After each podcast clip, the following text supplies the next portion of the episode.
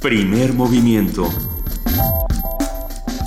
El mundo desde la universidad. 7 de la mañana con 4 minutos, ya estamos aquí en primer movimiento. Yo soy Juana Inés de ESA, está conmigo Luis Flores. ¿Cómo estás? Hola Juana Inés, estoy muy bien, muy contento de estar aquí en la cabina de Radio UNAM. Bienvenida a toda la audiencia, esto es primer movimiento. ¿Y qué vamos a tener, Juana? Este vamos a tener, además de muchísimo sueño, hablábamos hace, fuera del aire que estábamos como la estatua de Villaurrutia. Ya me estoy acercando al micrófono al señor Arturo González. Pues sí me acordé, estoy dormida, pero no tanto. Ya me estoy acercando al micrófono y estábamos platicando afuera del aire que estábamos como la estatua de Villaurrutia muertos de sueño, pero quizás muy porque muy contentos, quizás porque la ciudad ya se siente este calor de vacaciones o este frío de vacaciones donde la gente prefiere quedarse a su casa, en su casa o ya no tienen actividades laborales, académicas, entonces la ciudad fluye tranquilamente y uno llega aquí a las cabinas de Radio UNAM con menos apuraciones. Sí, como diría Leopoldo Alas Clarín, la heroica ciudad duerme la siesta. Por supuesto. la, la, siesta prenavideña. Pero bueno, siguen pasando cosas. Eh, hoy, hoy aparecen las notas de, de que aparentemente hubo una falta de, de, seguridad en Tultepec y eso fue parte de lo que, una falta de seguridad y una falta de vigilancia en Tultepec y eso fue buena parte de lo que provocó esta desgracia de, de tantos muertos y de tanta gente herida. Por supuesto, que, o sea, yo me imagino que sí, por supuesto que hubo una falta de vigilancia y que por supuesto hay una serie de, pues, de, normas que no se están poniendo en, en, práctica y eso nos da una libertad bajo nuestro propio riesgo, como dijo aquí Fabricio Mejía ayer. Y lo más impresionante de este hecho tan, tan difícil, trágico, es todo lo que hay detrás, ¿no? Porque dice, no es la culpa de la pirotecnia, la culpa es de, o la responsabilidad es de, la, de las personas del gobierno que no tiene un, un manejo adecuado para que estas prácticas se lleven a cabo sin ningún problema, sin ningún riesgo. Que hay que decir si está bien que se lleven a cabo o no, que es otro tema. Ya ves a, Carlota cómo la dejamos a, a punta de tronar cohetes y de varias cosas más. Pero bueno, el día de hoy vamos a hablar sobre el goloso mestizo, hablando de Carlota y de otros temas es este concepto del que ya hemos hablado mucho con el chef Rodrigo Llanes, que él trajo a esta mesa y que hemos adoptado con enorme entusiasmo porque somos mestizos y golosos. entonces, ¿qué hace uno? ¿Qué es lo que ustedes juntan a la hora de comer que no ¿Qué se les ocurre juntar que no tradicionalmente no se junta? ¿Qué los lleva a elegir ciertas combinaciones por encima de otras? ¿Qué platos han creado? Decíamos que hay combinaciones afortunadas y desafortunadas. Por ejemplo, en México es común, ¿no? Ponerle aguacate a las tortas, a los sándwiches y eso en otros países sería abominable porque como una fruta va a llevar en una comida que es salada, ¿no? Bueno, el tomate también es un o el, o el tomate, Nuestro jitomate o el tomate también es una fruta. En lo personal me encantan los dorilocos, yo sé que es una abominación, pero de mis combinaciones actuales barrocas son las que más me gustan. Va entrando Rodrigo Llanes, creo que se acaba de desmayar de venir entrando. Sí, lo, dije y entró. Él seguramente va a hablar de mole poblano y de especies maravillosas venidas de exóticas regiones y tú vas a hablar de los dorilocos. Y yo, y yo mencionando cosas Que nadie sabe de dónde vienen. Muy probablemente vienen, vienen del norte. No, como de Saturno. Sí, ¿verdad? Más. Bueno, tenemos también a la participación de la Dirección General de Divulgación de la Ciencia, José Franco, que es titular, habla sobre los ganadores del concurso Vive Conciencia. Tendremos en nuestra nota del día el año en el contexto internacional. Lo estamos cerrando de manera muy triste y muy desoladora. Vamos a ver qué, qué podemos prever para 2017. Platicaremos con Luis Guacuja, responsable del programa de estudios sobre la Unión Europea del posgrado de la UNAM, a ver qué tiene que decirnos de todo esto que está sucediendo, del revés que ha sufrido el gobierno de Angela Merkel con este ataque que ya se, que, ya se adjudicó eh, ISIS y que, o Daesh, como, como uno prefiera y bueno, pues cómo queda la democracia, cómo quedan los sistemas políticos y cómo queda el contexto internacional para empezar el 2017. Lo platicaremos con Luis Guacuja. En nuestra nota internacional hablaremos sobre el triste asesinato de Andrei Karlov, embajador ruso en Ankara. El comentario es del doctor Moisés Garduño, que es profesor de la Facultad de Ciencias Políticas y Sociales de la UNAM. ¿Cómo cambia esto la conversación en torno a Siria y a la intervención? Hay que recordar que una de las cosas que gritó el, asesino de Andrei Karlov fue eh, venganza por Alepo, ¿no? En nuestra mesa, Los Mundos Posibles, una nueva era en Cuba, humanismo, internacionalismo y futuros posibles de la revolución, por supuesto con el doctor Alberto Betancourt, que el día de hoy nos tomará la llamada, fíjate cómo sufre. ¿En dónde está? Yo quiero ser Alberto Betancourt, nos tomará la llamada desde Varadero. Nada menos. ¿Eh? Y ya, ese será nuestra Ese será nuestro día vamos a, platíquenos qué es lo que les gusta combinar, qué es lo que les gusta comer, qué es lo que qué es lo que les han les han enseñado, si, si ustedes son eh, partidarios de las cosas abominables como los dorilocos o tienen un criterio más sano como el mo como el mole o las ensaladas. La ventaja de los dorilocos es como que como está bajando el petróleo y el petróleo es el 50% de, de la materia prima que hacen los dorilocos, ya estamos estamos del otro lado, Luis. Por ¿Tienes supuesto. un papelito donde dice las notas? ¿No? Bueno, vamos a escuchar, si les parece, una nota sobre Acteal.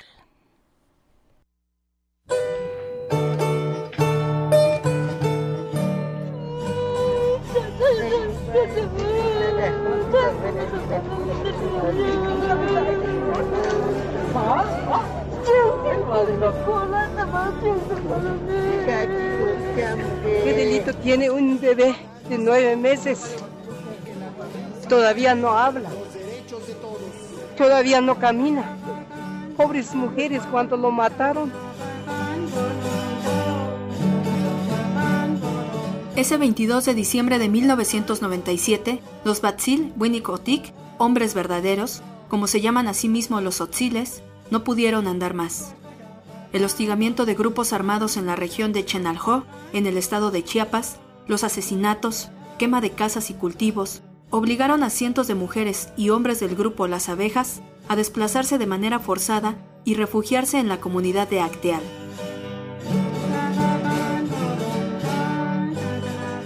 Ráfagas de fuego rompieron el silencio de las montañas la mañana del lunes.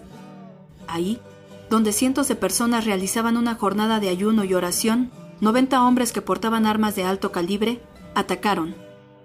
El saldo, 45 personas ejecutadas de las cuales 21 eran mujeres, cuatro de ellas embarazadas, nueve hombres, 14 niños y un bebé. Además, hubo 26 personas heridas. Para el maestro Salvador Mora, profesor de la Facultad de Ciencias Políticas y Sociales de la UNAM, la masacre de Acteal rebasa la dimensión de un simple crimen para convertirse en un acto de injusticia que no quedó del todo resuelto. El suceso se da dentro de un contexto eh, complejo. La lucha zapatista nos habló como movimiento indígena de un fenómeno eh, social en el que su grito fue evidentemente no más a la exclusión. Creo que dentro de ello habría que verlo como parte de un fenómeno que nos ofrece la oportunidad de analizar primero factores de exclusión. Creo que es un signo de un problema estructural que tiene México, que es la falta de justicia y que nos lleva a ubicar una justicia incluso selectiva. Estoy convencido de que es posible lograr en Chiapas inocentemente, porque ningún del, ningún delito ha cometido nuestros hermanos fallecidos, solo porque no quieren integrarse en esa violencia ni, tienen armas. Durante seis horas, las hojas de los árboles se mancharon de sangre. El gobierno del entonces presidente Ernesto Cedillo atribuyó el ataque a disputas entre grupos locales y a miembros del Ejército Zapatista de Liberación Nacional. Sin embargo, son muchas las versiones que hablan de la participación de militares y policías en una táctica de contraguerrilla que consistió en adoptar una función de fuerzas de contención, pero que a su vez fomentó e incentivó la función de golpe de los grupos paramilitares. Salvador Mora considera que la masacre de Acteal deja ver que en México aún no se reconoce la riqueza de su diversidad social. Me parece que fenómenos como los que ocurren en ciertas latitudes, y ya no propiamente Chiapas, podemos hablar de, de Guerrero, podemos hablar de eh, Michoacán, podemos hablar de espacios territoriales como Veracruz, en donde el imperio de la ley es lo que menos prima. Lo que es una desgracia es que estos fenómenos están siendo eh, generalizados. A 19 años, la herida sigue abierta, sigue viva en la memoria colectiva y resuena así. Renacimos como gigantes. Ahora somos fragmentos de luz que impiden que la noche sea oscuridad. Para Radio UNAM, Dulce García.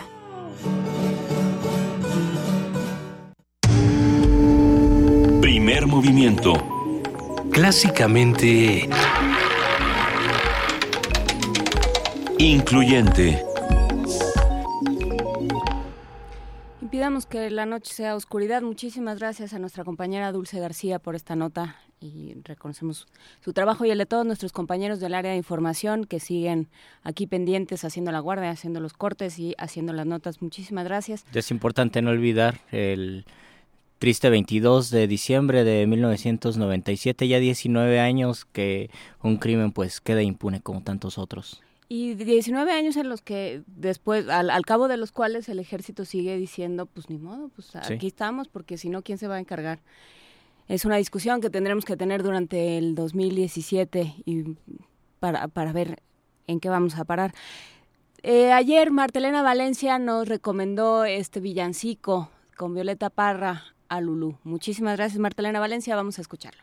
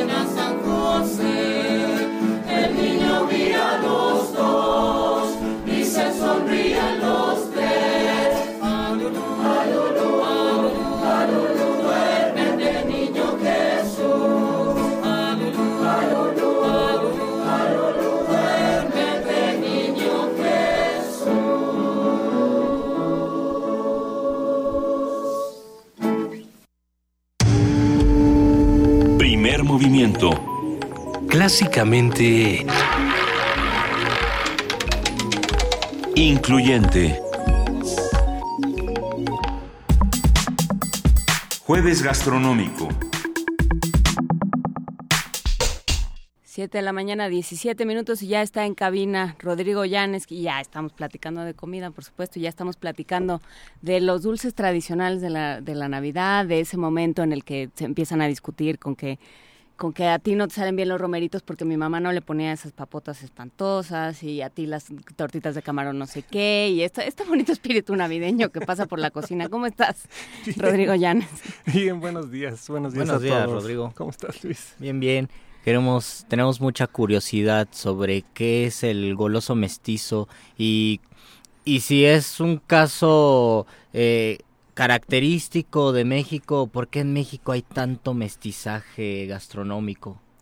Pues mira, la pregunta es pertinente porque lo que yo llamé el goloso mestizo está muy es una reflexión muy al, en torno a lo que es mexicano. Pero ya eh, ahondando un poco me di cuenta que es una cuestión un poco más universal, ¿no? Y sucede que es como este personaje que está en frontera entre dos culturas distintas. Entonces, en el caso de México, pues obviamente después de la conquista española, eh, llegaron una serie de productos y una culinaria europea muy particular que se topó con otra eh, muy profunda y compleja como la mesoamericana. Y entonces eh, estos dos grupos distintos comían distinto, obviamente, y eh, el grupo veía con cierto recelo y curiosidad al otro, y entonces poco a poco se iba apropiando de lo que veía que comía el otro para lograr esta síntesis que hoy es la cocina mexicana.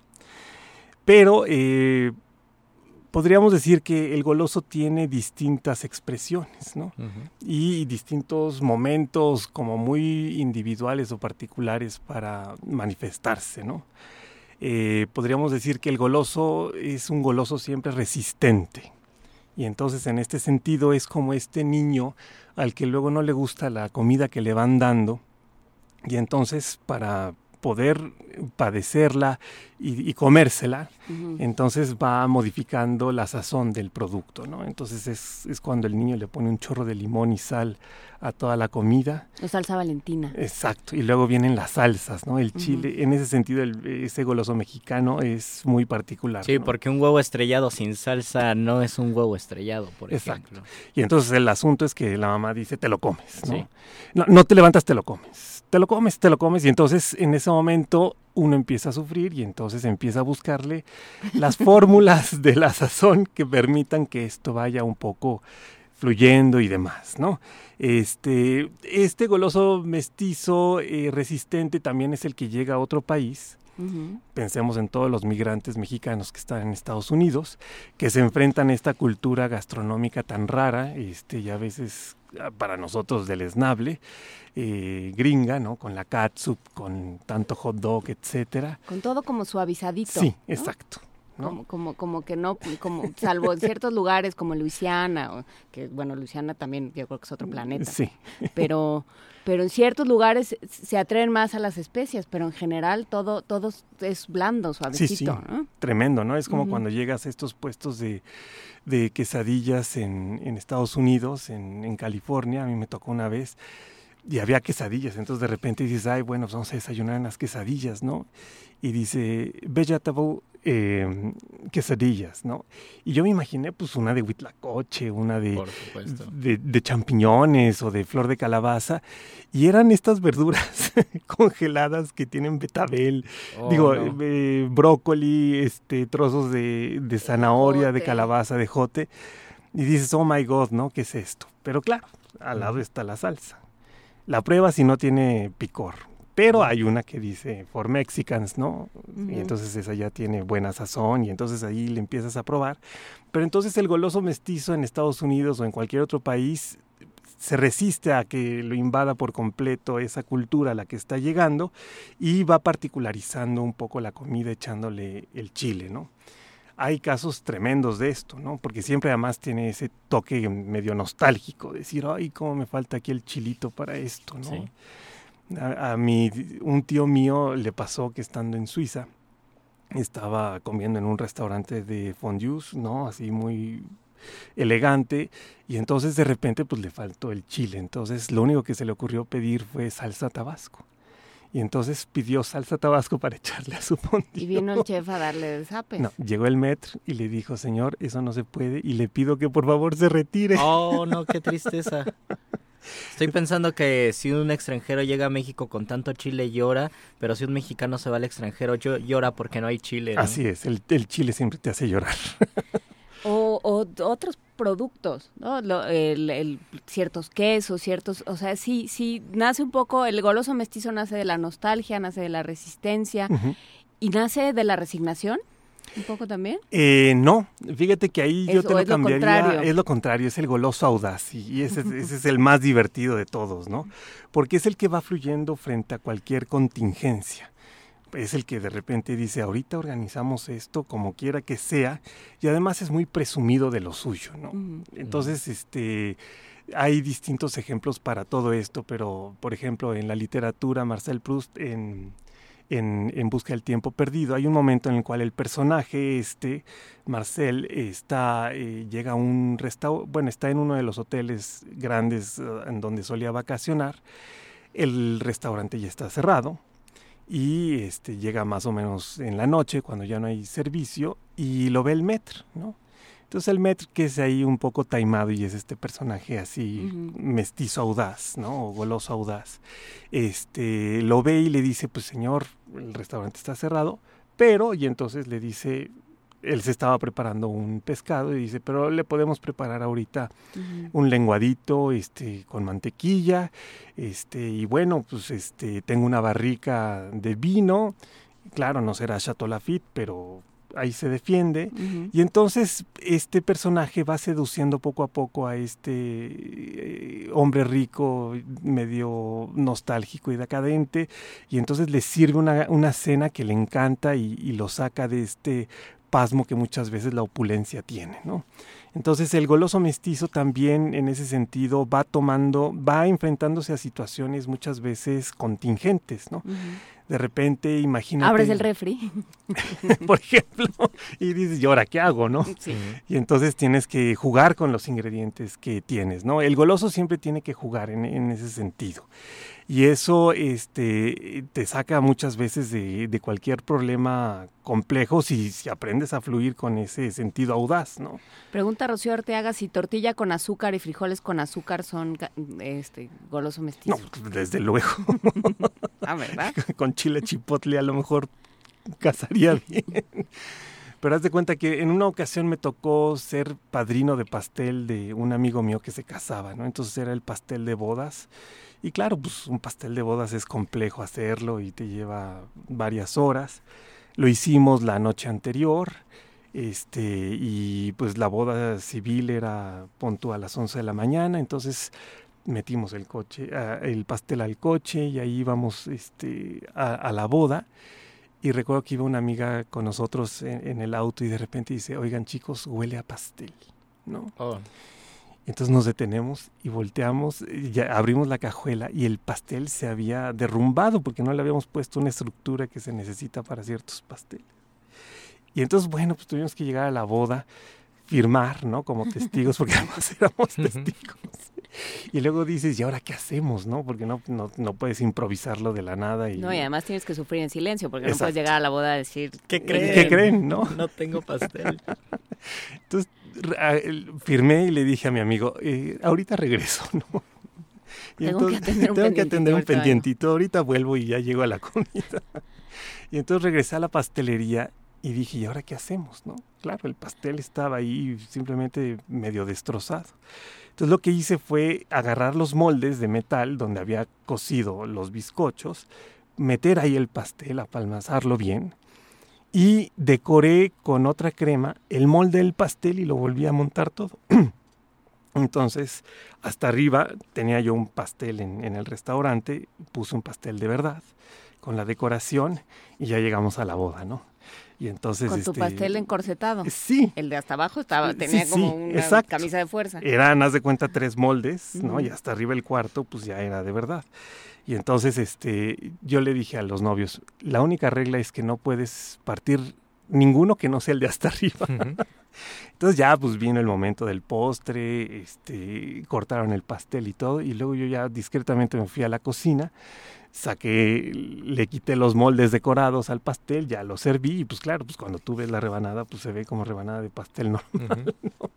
Pero entonces tienes que tener esa, eh, esa capacidad de ir fluyendo y, de ir improvisando para que no te lleve este, la corriente. Y en algunos casos estas combinaciones pues se incorporan y las sentimos tan naturales, tan normales que ni siquiera pensamos que es una mezcla. Pienso por ejemplo en el chocolate, que pues tiene todo el sentido eh, mesoamericano y tal vez la palabra chocolate sea la palabra náhuatl más difundida en todas las lenguas de todo el mundo y sin embargo ya es una combinación europea y mesoamericana, ¿no? Claro, porque en Mesoamérica no se tomaba con azúcar ni con canela. Que eso es eso eh, a eso iba yo a preguntar, ¿en qué momento el chocolate se fue volviendo mestizo? Porque en qué momento dijeron sí, sí, pero lo de lo del chile y es demasiado, ¿no? ¿Cómo chocaron esas dos esas dos sensibilidades y esos dos paladares?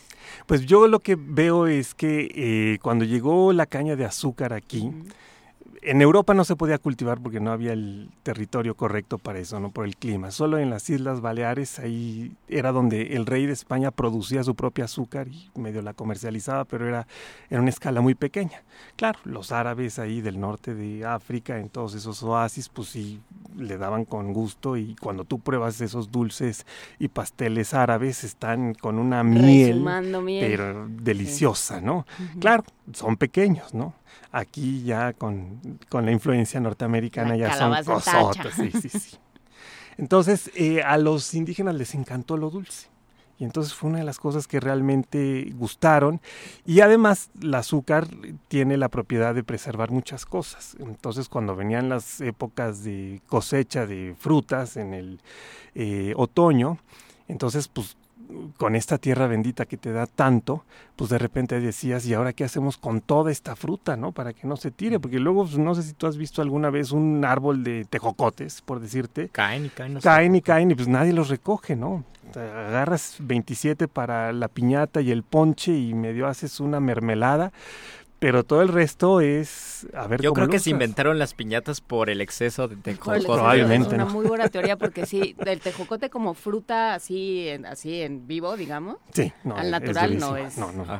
Pero con el azúcar vas preservando todas esas frutas y las puedes utilizar luego en otras épocas del año en la que se te antoja el tejocote o el ate de guayaba o el ate de perón y de todas las frutas o la misma biznaga que la cueces en un chorro de azúcar para hacer el acitrón, este, o la misma leche que de repente podías tener en un rancho en gran exceso, pues la cocías con el azúcar para hacer cajeta y jamoncillos.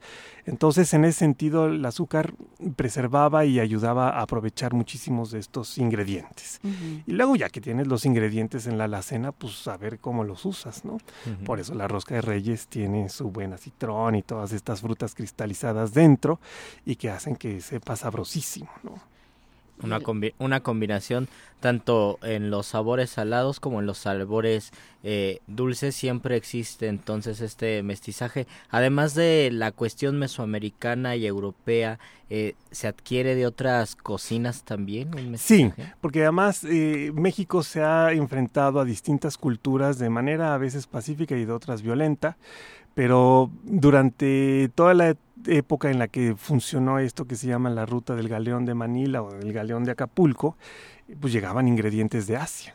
Entonces imagínate tú que los mangos pues vienen de allá, por eso hay una mango denominación Manila, ¿no?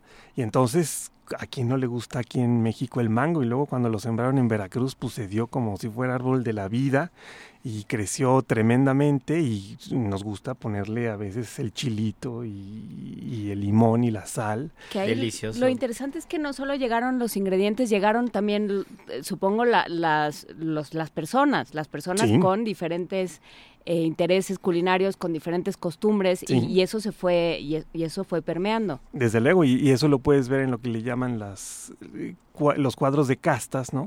Con todo este mestizaje, que además en la mayoría de esos eh, cuadros vas viendo frutas eh, o cosas de comida. Entonces de repente aparece un gran frutero o un puesto de frutas donde ves algunas típicamente de origen mesoamericano, como la piña, hay jícamas, eh, pero luego también ves las cañas que llegaron de Europa y luego ves los mangos y luego ves cocos. Y entonces vas viendo todo este esta mezcla de frutas que hay en toda en México gracias a estas eh, estas zonas de de comunicación y de comercio que se dieron con Asia y con Europa. ¿El mamey, por ejemplo, de dónde viene? Es un zapote mexicano. Porque es un tipo de zapote. Porque eso es uno va por la vida teniendo dudas, ¿no? Y entonces yo siempre he tenido dudas. Primero, ¿cómo se dice en otros en otros idiomas? Nunca he encontrado una palabra equivalente a mamey en, alguna otra lengua. Y nunca he visto mamey fuera de México. No, no, no. Ese se da solamente aquí. El primero que encuentre, o sea, porque no lo han descubierto. No, imagina. Porque es, es de volverse loco. sí, sí, un mamey así. Un dulce, un mousse de mamey. No, no, no, es buenísimo. El zapote negro también es sensacional. Claro, cuando le das a un europeo el zapote negro, primero piensa que es chocolate, ¿no? Una vez estaba yo con un francés y le dimos un postre de zapote y, que llevaba Gran Marnier, que es este licor de naranja. Y lo estábamos haciendo porque él era este, de los que fabricaban el, licor y se sacó de onda, ¿no? Y dijo, eh, ¿nepa chocolate? Le dije, no, no, no, esto es zapote prieto, para que sepas. Decía mi papá, valiente como el primero que se comió un zapote prieto. Sí, no, pero desde luego, ¿no? O este, también lo negro siempre tiene esta característica atractiva, entonces pues yo creo que... Sí, es, sí, es además, son, son además sabores mucho más delicados, ¿no? Que, que el, este, este dulce que te pega en el paladar del chocolate, de los almíbares. Sí, sí. Pregunta Rosario Martínez, ¿por qué si el chocolate es americano dicen que los mejores chocolates son los belgas o los suizos? Que ahí es donde entra el goloso mestizo. Claro. Bueno, hay que, hay que explicar que lo que nosotros llamamos ahora chocolate, que es esta cobertura de chocolate maciza, pues fue un invento europeo con un ingrediente mesoamericano. El chocolate tradicional aquí en México se tuestan los granos de cacao, se pelan, se muelen en el metate, se hace una pasta que ya en México pues le agregamos ahora azúcar o un poco de canela y luego se diluye en agua o leche caliente para hacer la bebida. Los europeos, como no tenían metate y eran más impacientes en el siglo XIX y estaban inventando sus, sus eh, máquinas, entonces se pusieron a moler el chocolate en una máquina. ¿Y qué sucedió? Pues que se le separó la grasa, porque cuando tú mueles con mucha fuerza el, el grano de cacao, se le separa la grasa. Entonces se dieron cuenta que podían tener la manteca de cacao. Y entonces lo que es ahora eh, la cobertura de chocolate es una mezcla de manteca de cacao con azúcar con un poco de lecitina y un poco de cacao. Entonces luego hay veces que incluso te indican el porcentaje de verdadero cacao que tiene. Y te dicen este tiene el 30 o el 70, etcétera. El 90 algunos. Eh, pues eso sería, ese es como que el más puro de todos, ¿no? Pero entonces tiene esta otra característica que se vuelve duro, que ya cuando mueles el azúcar con el cacao queda imperceptible, ¿no? Si tú le das una mordida a un chocolate oaxaqueño los que usas para la bebida, distingues los granos de azúcar. Terroso. Exacto. En cambio, en la cobertura de un chocolate de cualquier tiendita, pues te das cuenta que no percibes eso porque se molió obviamente con máquina. Entonces, lo que va sucediendo es que eh, esa cobertura pues permite hacer lo que le llaman trufas, bombones, etcétera, y los que desarrollaron con más eh, perfección eso, pues sí, son los, los belgas que son eh, muy belgas y este, y este y los suizos. Y aquí en México, pues lo que pasa es que esa industria de la golosina eh, se fue dando poco a poco ya en el siglo XX y luego muchas veces pues eh, el chocolate que se compra en la tiendita tiene que ser económico y entonces pues ya le rebajan una cantidad el cacao como no tienes idea porque es un ingrediente mucho más caro. paladar resbalosito. Cuando ese paladar resbalosito queda es que estás enfrente de la margarina o de el chocolate chafa. Sí. ¿no? Tristemente. Pero afortunadamente en México ahora ya se está haciendo con cacao de Tabasco, o de otras regiones del país este coberturas de calidad y ya los chefs este, se, ponen a hacer haciendo estos experimentos de, de otras mezclas y entonces llegas y hay eh, diría Mauricio Trápaga nuestro amigo Mauricio Trápaga este chilpachole de jaiba en una trufa y este cualquier cantidad de combinaciones. Sí o estos chocolates que ahora se hacen de relleno y que luego son de chocolateros muy famosos. Y que ahí hay una nostalgia por lo industrial y por esta cosa medio chafa.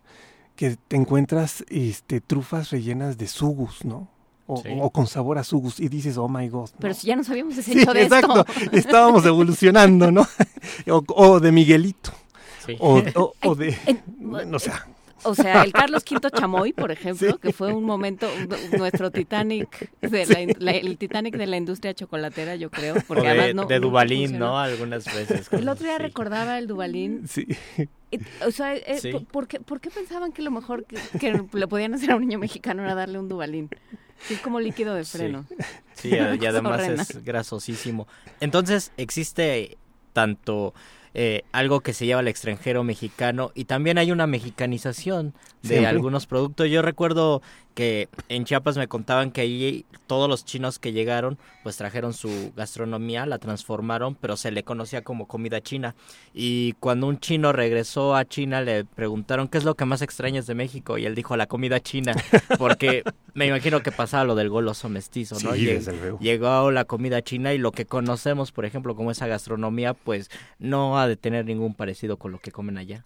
No, esa tropicalización es típica de los mexicanos, ¿no? O sea, tú vas a estas cadenas de sushito y te encuentras una cantidad de comida que es más mexicana que, que japonesa, porque le vas poniendo, o sea, llegas al teppanyaki y lo primero que te dicen, quiere unos chilitos toreados, ¿no? Y dices, bueno, pues ok, ¿no? Venga. Eso se da mucho en Sí, Japón. Sí, sí, Uh, no, so- sobre todo. Y luego este hay este salsas que llevan chipotle o habanero, este o le ponen a la salsa de soya limón, porque pues claro, es tan salada que un mexicano siempre Sí. cuando te enfrentas a lo saladísimo, pues limoncito, Lo ¿no? O sea, neutralizas. sí, es como las papas fritas, ¿no? Que pues, limoncito y ya sientes que es mexicana, ¿no?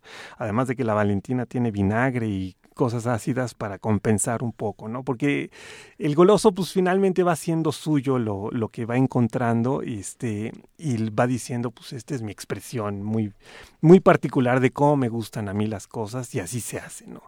Y claro, pues ya cuando de repente llegas a que el goloso se vuelva creador, es cuando llegas a lo sublime, ¿no? Porque de repente, eh, pues a veces te pones a jugar con estas cosas muy primitivas que encontraste medio industrializadas, como hacer estos, estas trufas de sugus, eh, pero cuando ya encuentras otros ingredientes deliciosos que tienes a la mano, pues empiezas a jugar en otras ligas, ¿no? Entonces de repente empiezas a hacer recetas donde le vas mezclando ingredientes eh, exquisitos y sabrosos. O sea, tú piensas cómo el mole lleva en ciertas recetas el cacao molido, este, las almendras. Hay gente que luego hace un mole apiñonado delicioso que le ponen un poquito menos de chocolate, este chiles más que el mulato, el, el Mm. ancho, y que entonces le ponen piñón y queda con un sabor eh, sutil y delicioso. Hay gente que le pone nueces. Yo le he llegado a poner a veces pistaches. Y ¿no? tiene que ver también, me quedé pensando, me, me estoy, es- me, me estás haciendo mucho ruido con la trufa de sugus, porque, porque de lo que habla es de una idea de quién es, qui- quién es mi consumidor, o sea, quién estoy ofreciéndole Sí. algo de comer.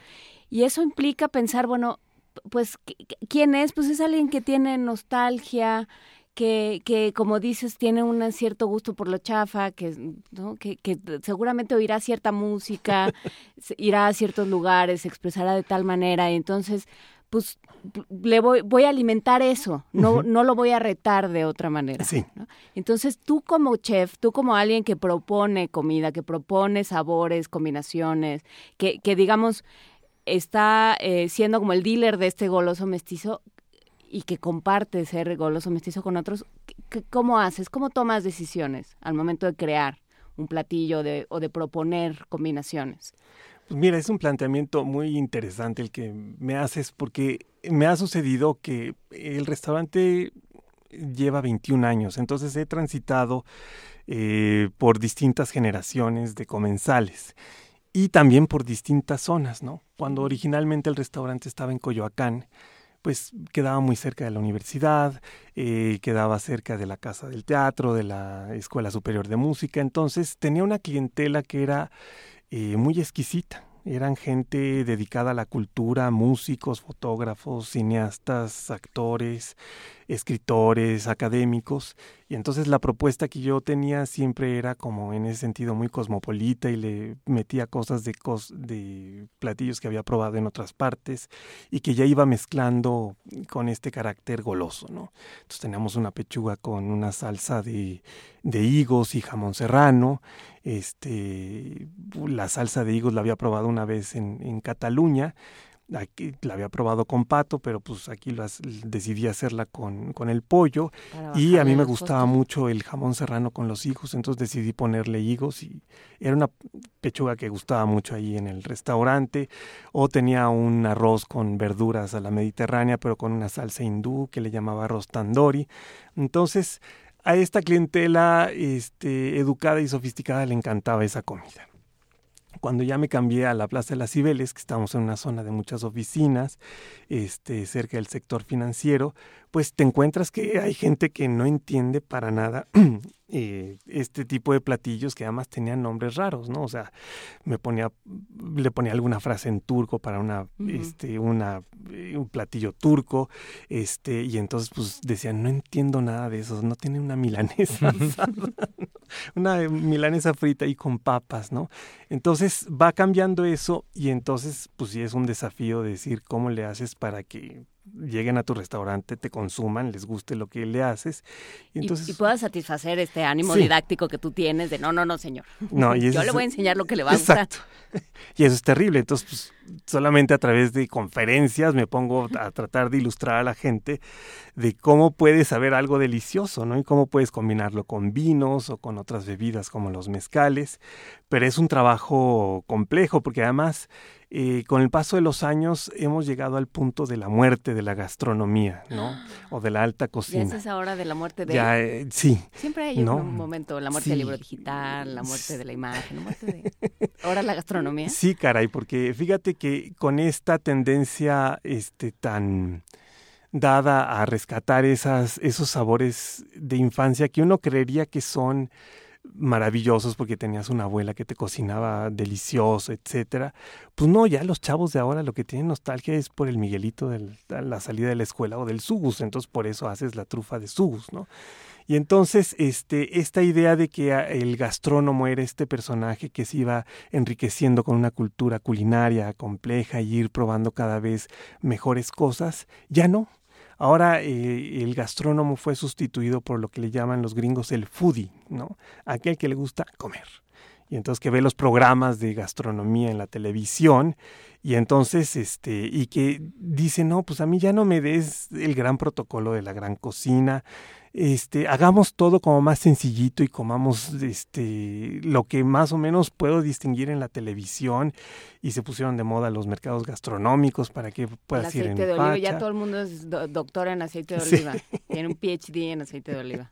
Pero ya no es el gastrónomo que se dejaba seducir por el chef que iba guiándolo poco a poco, ¿no? Esto ya se volvió algo como muy dedicado exclusivamente a ciertas élites. Y claro, pues en la televisión puedes ver este, estas series maravillosas de Netflix con los chefs inspirados en el arte contemporáneo abstracto, haciendo este, un eh, tortellini eh, suicidándose en un mar de, de, salsa que tiene tres centímetros cuadrados. Y diciéndote que esa es la gran cocina italiana, etcétera. Entonces de repente eh, ya no tienes la posibilidad de, de crear en el comensal esta, esta cultura que va poco a poco aprendiendo y diversificándose. Porque en el fondo nuestra mamá cuando nos decía te lo comes tenía razón. Tienes que abrir el paladar a muchas cosas. Entonces cuando de repente ya dices, no, pues este, me quedo con ciertas cosas nada más, pues te queda nostalgia de esas cosas que quedaste en la infancia y ya como adulto a veces te queda cerrado, ¿no? Y la respuesta de los chefs ha sido muy beligerante de alguna manera, ¿no? De pronto llegas a estos a estos restaurantes o a estas propuestas gastronómicas que como que te avientan para afuera. No, no, no, tú no entiendes nada. Esto pues me puede dar un, salero y entonces te traen, te raspan mineral de Chiapas. Y, oiga, no, pero yo no sé qué es eso, yo no sé qué es ese bloque que me está, que, está disolviendo sobre mi comida. Yo, yo quiero un salero. Sí, a mí me tocó en un restaurante español que este, a propósito te dejaban ligeramente insípida la comida para que pidieras la sal y en eso te llegaban con siete sales distintas en unos pequeños contenedores así del tamaño de un dedal, que era sal en lajas, sal... Y, y luego además la exégesis. Sí. Luego hay un ser humano que tiene que explicarte todo esto que, que, que, tienes enfrente y te tiene que decir el orden en el que te lo vas a comer. Y hay, y hay un juego siempre como de, de vencidas entre tu, tu posibilidad de aprender y tu disposición a aprender y o ya tus ganas de no aprender nada y cerrarte y decir yo solo quiero mis tacos yo solo quería comer sí. no me enseñe no me eduque yo solo quería comer sí o que salgas del restaurante con hambre no y dices oh my god qué fue esto no que sí que te traen un plato sí. sí ahorita yo pensé en el tortellini y pensé llega llega a mi plato llega a mi plato y es un tortellini Sí. ¿no? ahí perdido en medio de, de un plato gigantesco, porque esa es otra. ¿Y ahora qué? ¿Y ahora qué? ¿Y qué voy a hacer la próxima media hora? Exacto, me voy a los tacos de afuera, ¿no? A echar dos pastorcitos y una gringa. Porque... Pues para completarme. Para completar, sí, terrible. Pues sí, es, esa conversación estará pendiente, ¿no? Los chefs contra las personas que comen y, y que, cómo nos hemos, cómo de pronto hemos generado desdén de, de ambos lados. Claro. Unos por los otros. Sí, el problema es que finalmente eh, los chefs de alta cocina eh, estaban, siempre han cocinado para élites, ¿no? Y el asunto es que había un momento, o hay ciertas culturas, como la francesa, con su cultura gastronómica, donde la gente se va formando poco a poco y hay gente que hace un ahorro para ir dos veces al año a un restaurante de alta gastronomía. El problema es que ya con los precios que tienen ahora, pues solo que seas este político mexicano, este o político ruso o empresario chino, pues puedes ir a estos restaurantes que, que además te los venden como en las series de televisión como algo extraordinario, este, vas viendo el proceso creativo de los chefs, ¿no? Pensando cómo van a hacer este platillo o el otro, o cuál es su nostalgia, o qué pensaron cuando estaban creando eso. Y claro, pues el comedor es un comedor para 20 personas que van a pagar, no sé, 6, 7 mil pesos por sentarse a comer ahí, este, o su equivalente en euros o en dólares. Y pues eh, todos los demás podremos ver desde la vitrina este, de la pantalla que eso está sucediendo, pero claro, a ver, no sé si cualquiera de nosotros ahorraríamos los 15 mil pesos para ir dos veces o para ir con tu pareja a un, un restaurante de esta naturaleza. No, no. No, con eso no, comes todo un año. Con eso comes todo un año. Y vamos a escuchar de Lalo Guerrero, There is no tortillas. Muchísimas gracias. No hay tortillas de Lalo Guerrero. Muchísimas gracias, eh, Rodrigo Llanes, por venir a conversar con nosotros. Seguiremos dándole vueltas a la democratización o no, que ese es el tema Sí. de, la, de la gastronomía, el fin de la gastronomía. Sí. Muchas gracias. Muchas Bueno. gracias, Rodrigo.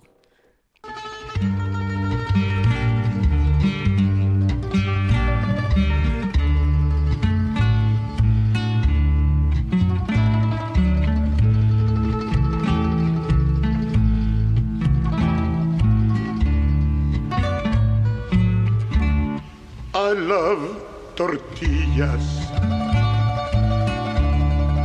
and I love them dearly. You'll never know just how sincerely I love the corn ones y también de harina. But when my wife calls out from la cocina, there's no tortillas. There's only bread. There's no tortillas and I feel so sad. My grief I cannot hide. There's no tortillas for my refrieds.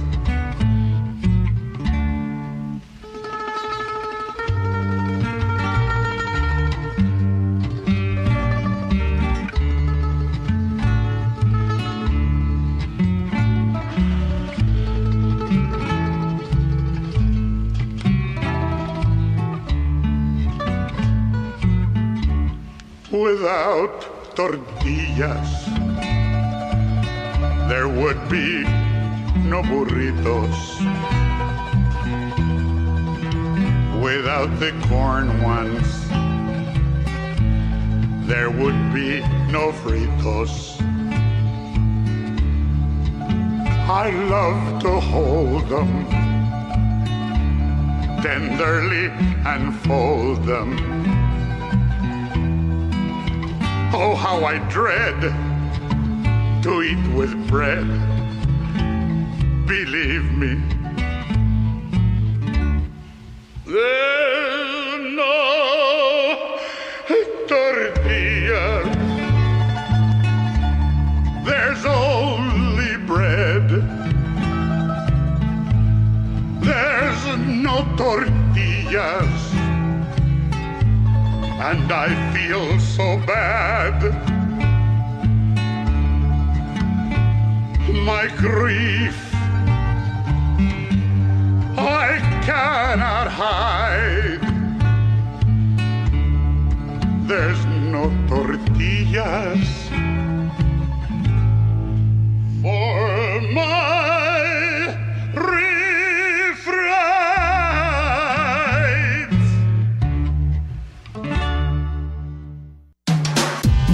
en redes sociales, en Facebook como Primer Movimiento UNAM y en Twitter como P Movimiento o escríbenos un correo a primermovimientounam@gmail.com.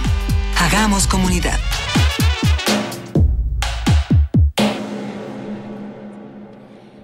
Seguimos aquí platicando de comida, como nos gusta, pero ya podemos platicar de ciencia porque ya está en la línea Pepe Franco. ¿Cómo estás, Pepe Franco? Buenos días. Muy buenos días, Juan Inés. Aquí estamos al pie del cañón junto con ustedes. Perfecto, te lo agradecemos muchísimo. Cuéntanos, ¿qué pasó con el concurso Vive Conciencia? Pues fíjate que este, este concurso lo hemos realizado a lo largo de tres años y está, yo creo que está rindiendo frutos muy, muy interesantes. La idea del concurso es un concurso dirigido a los estudiantes de licenciatura, de cualquier licenciatura, de cualquier universidad pública o privada de nuestro país.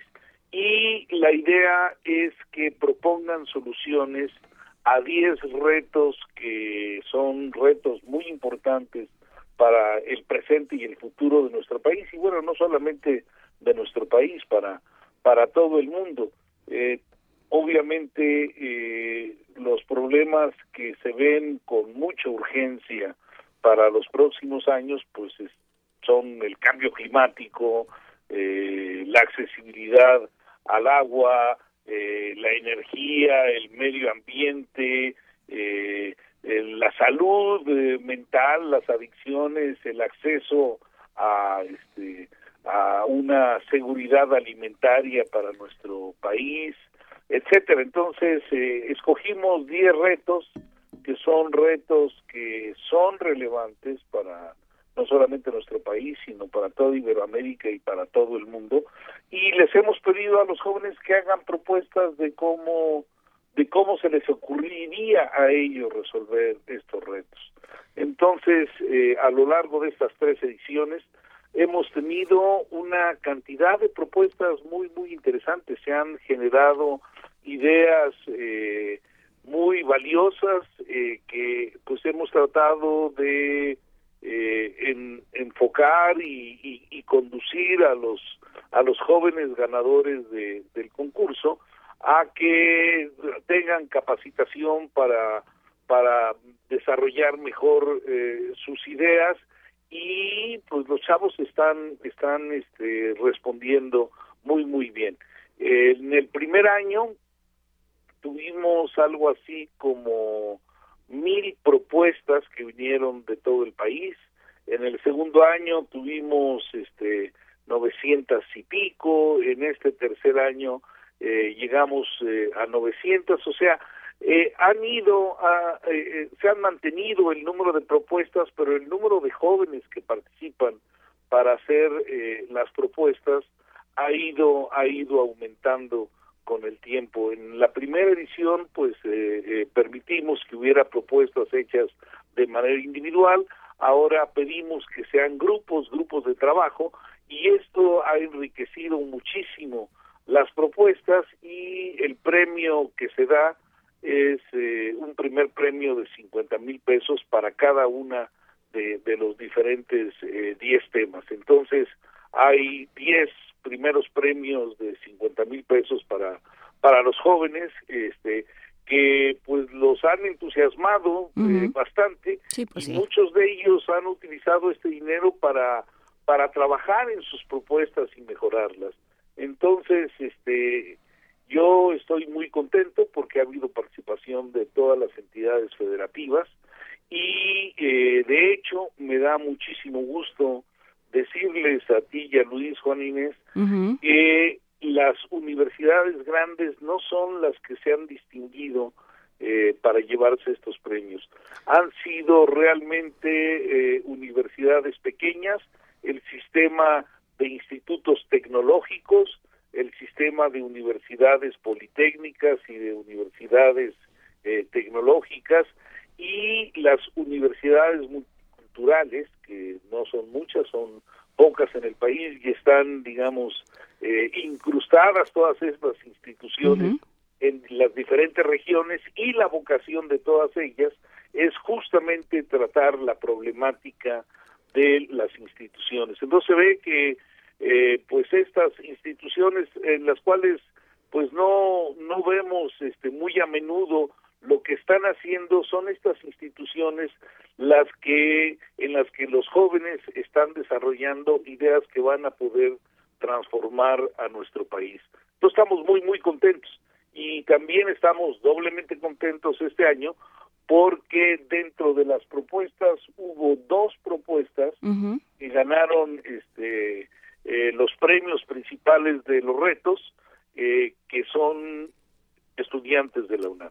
En el reto de investigación espacial, pues tuvimos a jóvenes de, de la licenciatura en tecnología de, del campus Juriquilla de la UNAM que resultaron ganadores y este pues eso eso nos dio muchísimo muchísimo gusto. En el caso de del reto en educación pues tuvimos este tuvimos estudiantes de la Facultad de Ciencias de la UNAM ganando ganando en este proyecto. Entonces bueno pues la UNAM finalmente está está participando con propuestas ganadoras pero sí debemos de subrayar que son los institutos tecnológicos y las universidades politécnicas y tecnológicas quienes pareciera que están eh, elaborando planes de estudio y estimulando a que los estudiantes eh, se enfoquen a las problemáticas locales.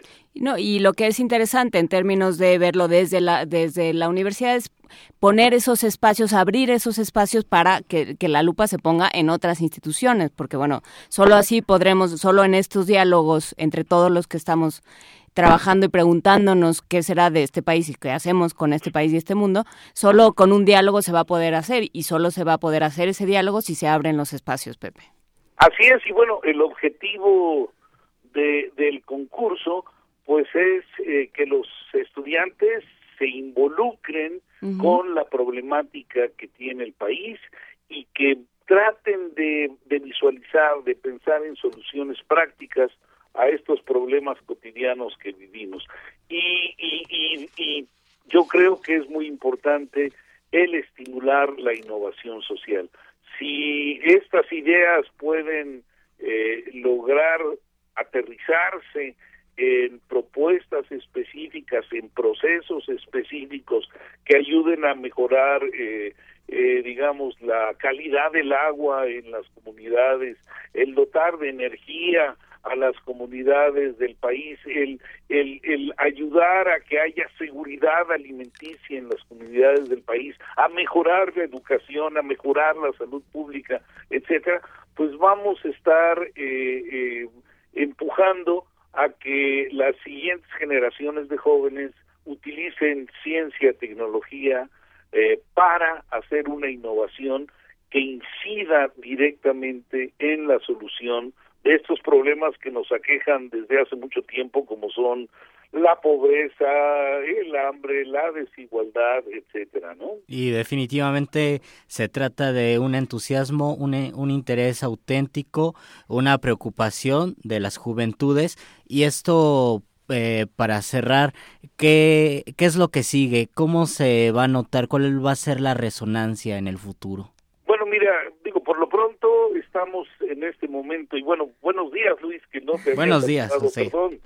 Este, eh, por lo pronto, ahorita, pues lo que queremos es que los jóvenes piensen en soluciones, que traten de idear soluciones y a lo largo de los próximos años ya hemos hablado con diferentes grupos eh, que están haciendo innovación en el país para que desde diferentes eh, lados se dé capacitación a los grupos ganadores o bueno no solamente a los grupos ganadores sino sino a, a, qué sé yo.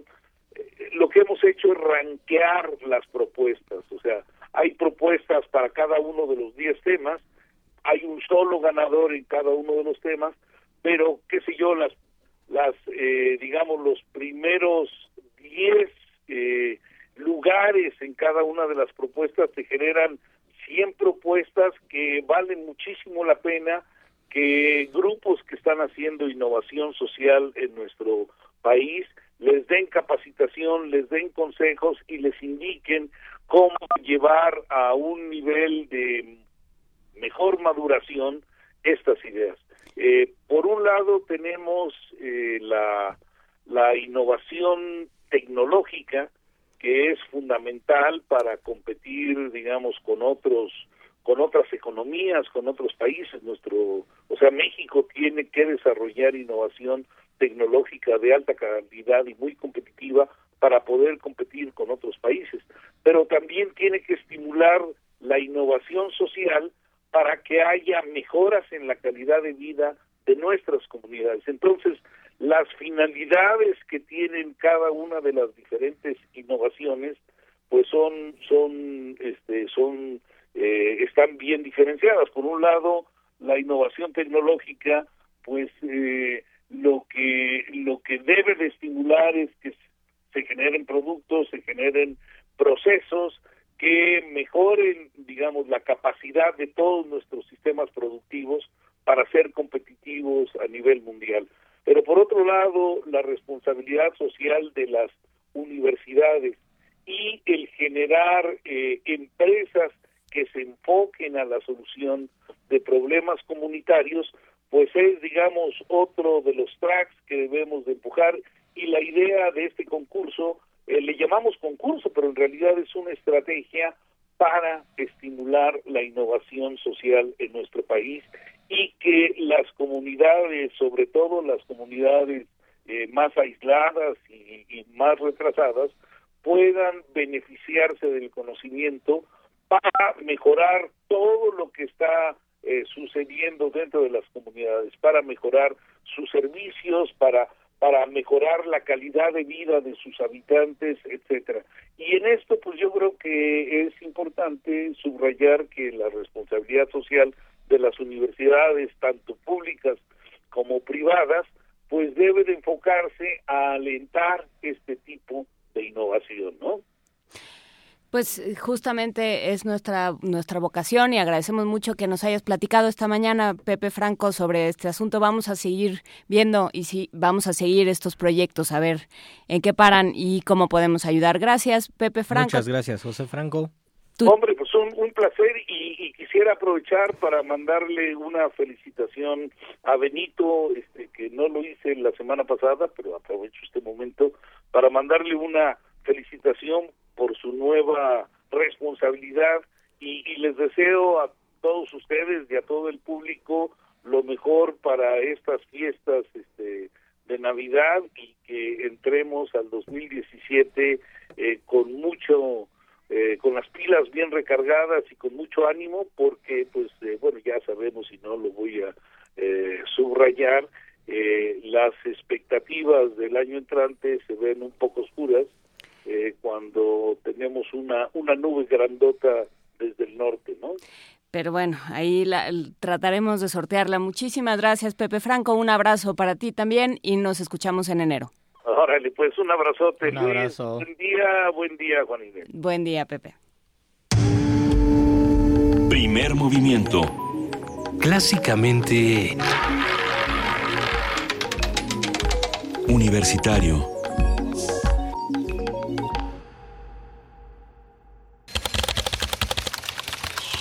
informativo. La UNAM. Con un programa de prevención de obesidad y diabetes, el Instituto de Investigaciones Biomédicas de la UNAM estudia nuevas aristas de esta enfermedad multifactorial. Es Patricia Ostrowski, directora de esa entidad universitaria. El periodo de gestación es tan importante que se pueden producir enfermedades dependiendo de lo que la mamá está comiendo. Antes se decía que si la mamá fumaba, el bebé nacía más chiquito y se acabó. Hoy en día sabemos que muchas de las enfermedades que, crónicas que estamos sufriendo son producto de lo que comió la mamá durante el embarazo. Esto es mucho más complejo, apenas estamos empezando a entender toda la complejidad de lo que implica la obesidad. Que la obesidad no es solo falta de ejercicio y falta de nutrientes, ya no es producto nada más de lo que nosotros hacemos, sino lo que hizo nuestra mamá cuando estábamos sin útero. Y eso es muy importante porque nos cambian las formas de alimentación. Ivette Candelas, colaboradora del proyecto, habla de la existencia de factores transgeneracionales que provocan problemas de peso en los hijos. Las mujeres en edad reproductiva, en México el 70% presentan sobrepeso u obesidad y además pues se sobrealimentan durante la gestación y eso, eso tiene efectos importantes sobre el desarrollo de los hijos, porque eso tiene unas implicaciones a largo plazo en la descendencia. Lo que hemos encontrado ahorita en este primer estudio es que si nosotros sobrenutrimos a las madres, los hijos al nacimiento son más ligeros que los hijos de una hembra alimentada de forma normal. Nacional. 2016 ha sido el año con más homicidios durante el presente sexenio, al registrar hasta noviembre 19.915 casos. Colima ubicó su tasa en 72 casos por cada 100.000 habitantes. Le sigue Guerrero con 56 y Chihuahua y Baja California con 29.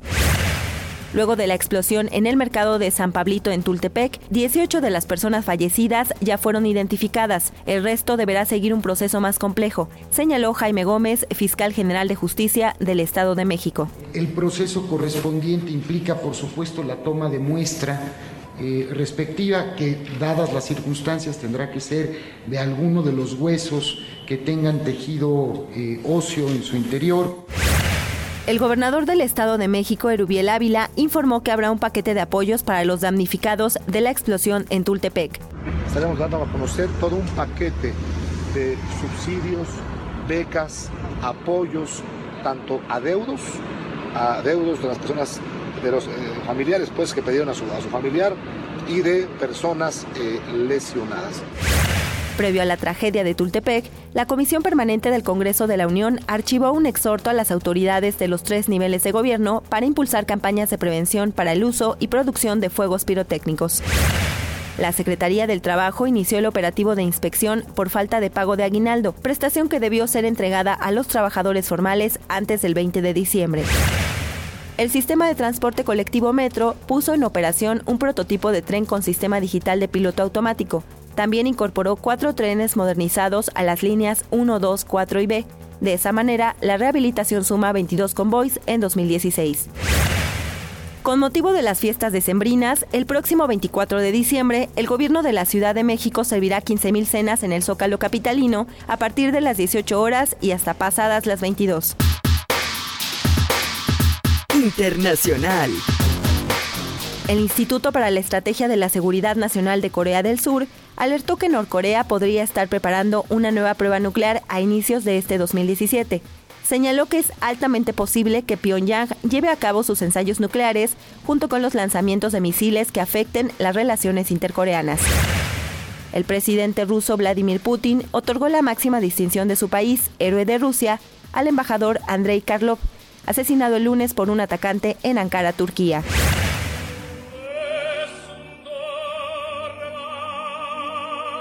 Un día como hoy.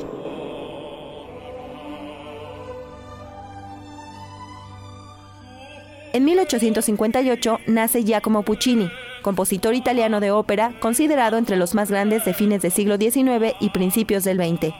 Entre sus obras destacan Tosca, Madame Butterfly, La Rondine, La Bohemia y Turandot.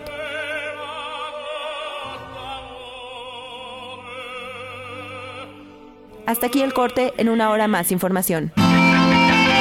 Radio UNAM, clásicamente informativa. Conoce los relatos de las personas que resisten y reconstruyen la paz. Resiliente. Resiliente. Resiliente.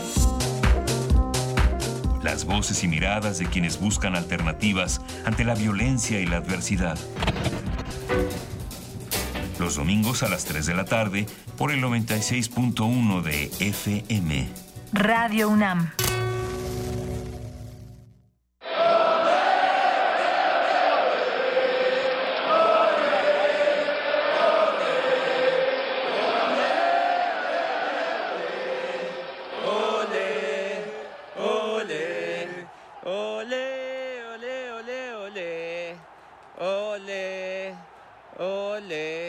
Sin participación, nada funciona. Este 2017 todos necesitamos ser parte del juego. Instituto Electoral del Distrito Federal.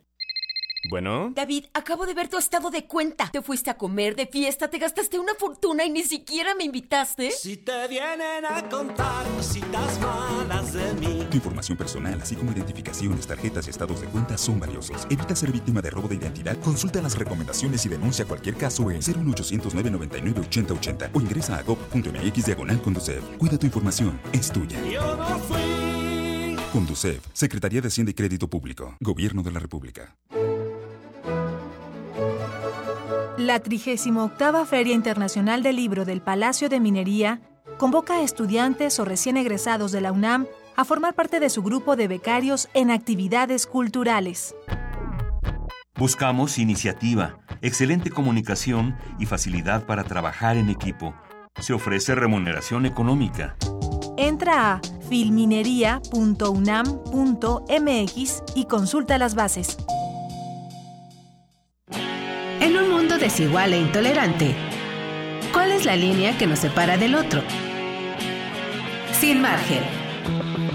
Borramos fronteras. Acompaña a Luisa Iglesias y conoce los ecos de la diversidad social. Todos los jueves a las 12 del día por el 96.1 de FM. Radio UNAM. Búscanos en redes sociales, en Facebook como Primer Movimiento UNAM y en Twitter como P Movimiento o escríbenos un correo a primermovimientounam@gmail.com. Hagamos comunidad.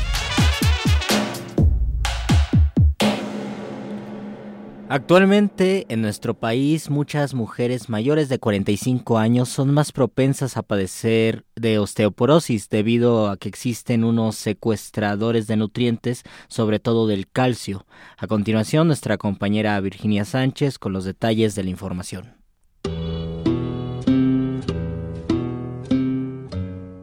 Una de las enfermedades más recurrentes a nivel mundial es la osteoporosis y las fracturas derivadas como la de cadera.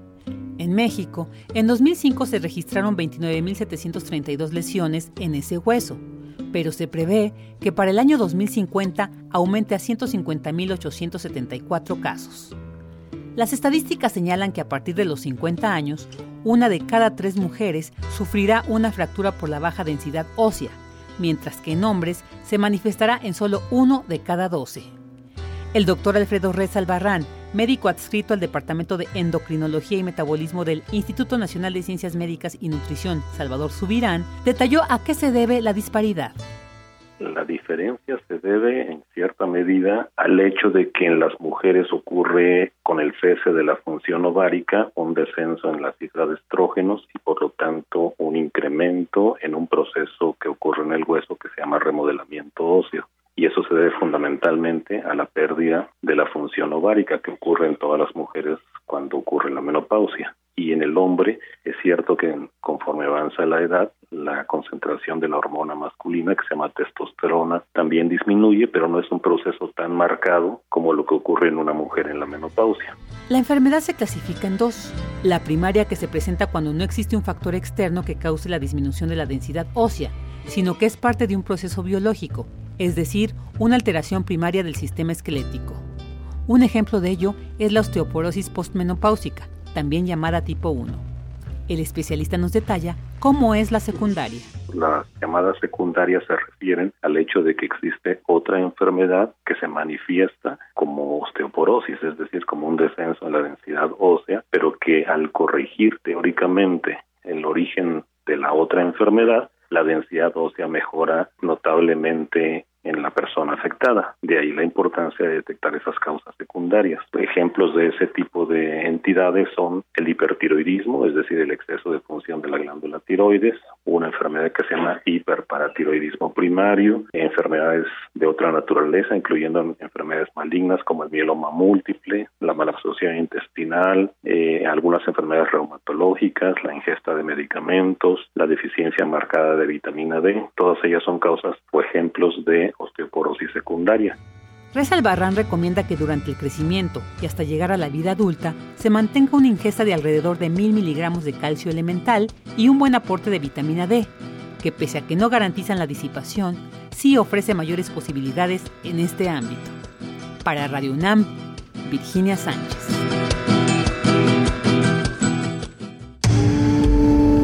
Primer movimiento. Clásicamente...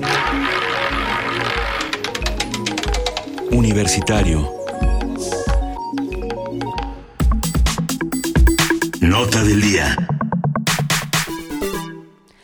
8, casi 20 de la mañana y estábamos teniendo una extraña conversación sobre el origen de la palabra Atlantis. Atlantis, Atlántico, Atlántida. Atlas. Eh, sí, porque bueno, el, el vocablo TL, el, conjunto consonántico TL no es no es, común. Es propio del náhuatl, del náhuatl y por eso es un reto para todos, incluso para los mexicanos pronunciarlo, ¿no? Pero bueno, esas son las cosas que se nos ocurren durante el corte informativo y las notas, pero pero ya estamos en otro asunto. Ya está con nosotros Luis Guacuja, él es responsable del programa de estudios sobre la Unión Europea del posgrado de la UNAM. Y Luis Guacuja, vienes a platicarnos de cómo, cómo cerramos el año y cómo, cómo hacemos el balance de este año en el contexto internacional, ¿qué es lo que tú ves y qué es lo que se ve en las discusiones? Bueno, muy buenos días, Juan Inés, Luis y a todo el auditorio. Eh, bueno, 2006, 2016 eh, ha sido un año bastante complejo para, para Europa, haciendo un recuento de todo lo que pasó. Este, es, bueno, me costó trabajo pensar que se trataba del mismo año, ¿no? O sea, este, entre elecciones, entre acontecimientos como el Brexit, eh, atentados terroristas eh, y un, un, 2016 que, que no termina, ¿no? En, en muchos, en muchos temas de, de eh, colapsar a todo el a todo el planeta y en particular, bueno, pues dentro de lo que podemos mencionar como eh, más o menos ordinario eh, en, el 2016, bueno, plagado de, elecciones, algunas de ellas un poco más importantes o más relevantes o más trascendentes que otras, pero tenemos el desde la complicación eh, que empezó a finales de, del 2015 para España, ¿no? en un proceso electoral que tuvo que aplazarse, que tuvo que tener otras segundas elecciones, que amenazó tener unas terceras elecciones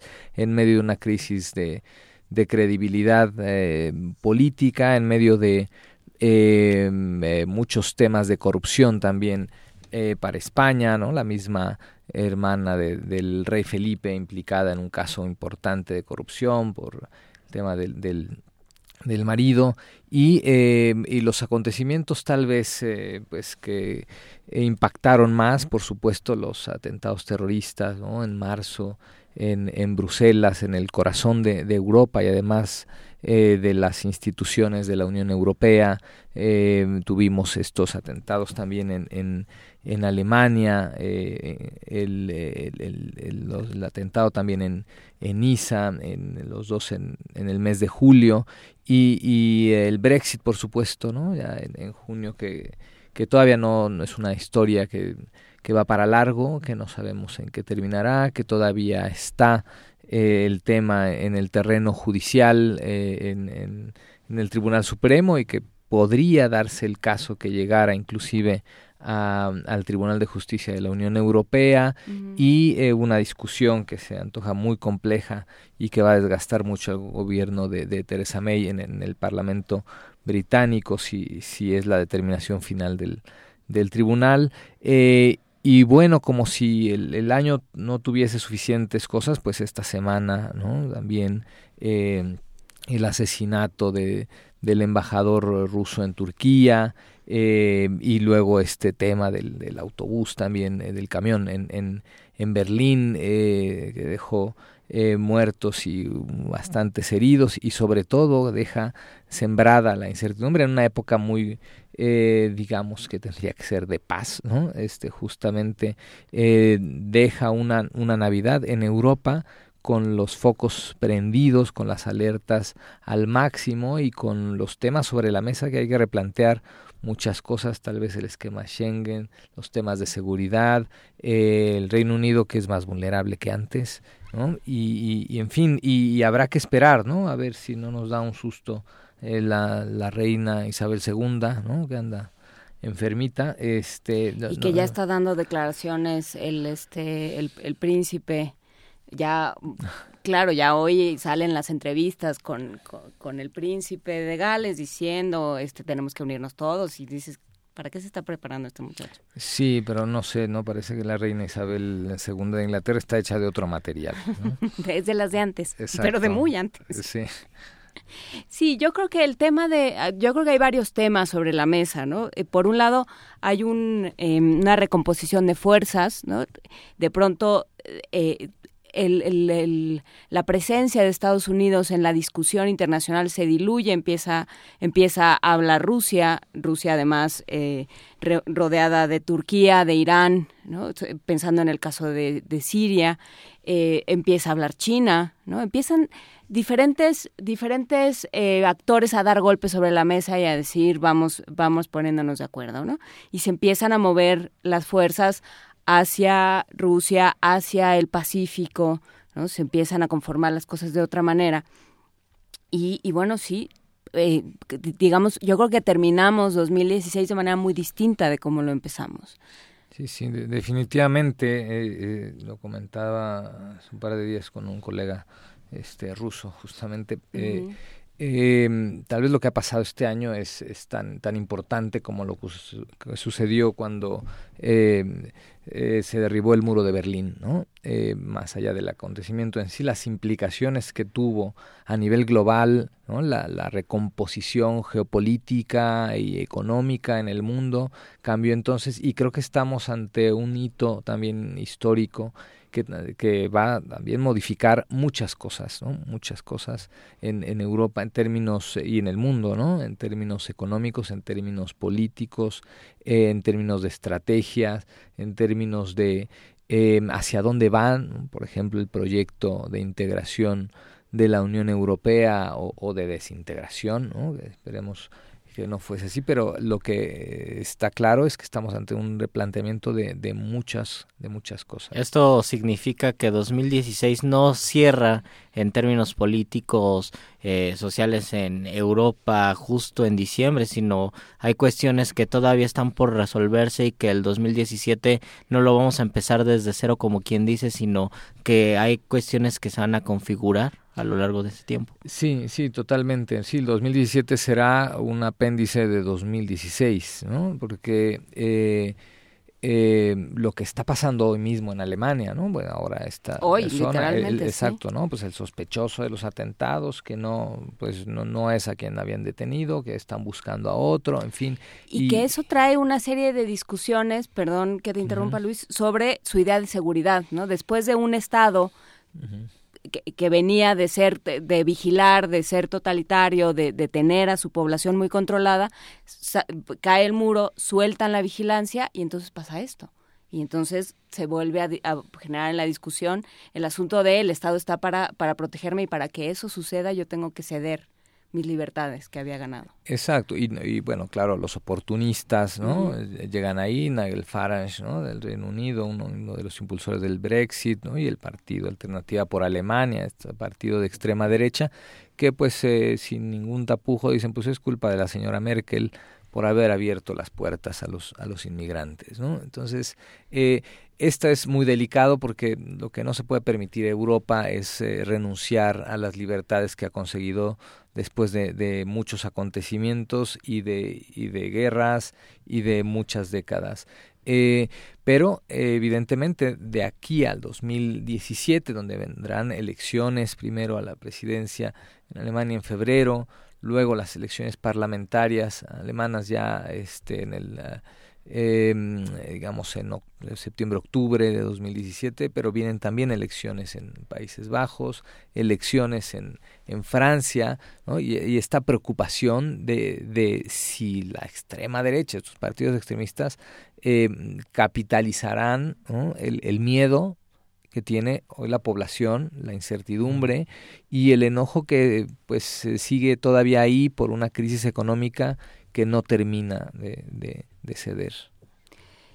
Y frente a esto tienes eh, Venezuela en una crisis, eh, sobre todo en una crisis, bueno, muchos tipos de crisis, pero también con un, con un constante bombardeo mediático ¿no? y, y de, de, de, una generación de percepción negativa con respecto a Venezuela. ¿no? Uno no se acaba de enterar realmente qué pasa adentro porque ahí está esta aura de ya todo está resuelto. Nos vamos a explicar qué es Venezuela. ¿no? Es espantoso y todo es horrible. Bueno, pero a ver. ¿no? Por otro lado tienes eh, la muerte de Castro. ¿no? O sea, sí fue un año. O sea, fue un año donde, donde nos fuimos quedando sin opciones. Eh, sí, y sin, eh, sin predicciones. ¿no? este porque pues, nadie hubiese advertido que hubiese sido, digamos, eh, el camino tan rápido, por ejemplo, el impeachment de, de, Dilma Rousseff en, Brasil, o sea, digamos, uno de los líderes de, la región, ahora este, apabullado eh, eh, en un momento donde, por ejemplo, el Mercosur necesita liderazgo y estas confrontaciones, bueno, el tema Venezuela, en fin, digamos, una una parte de América Latina minada eh, por, por, todo este tema en Brasil y en Venezuela, eh, Argentina con una confrontación que no, que, no termina, que tampoco eh, ahora Macri pues no, no, lo tiene tan sencillo como al principio, las cosas se han complicado demasiado.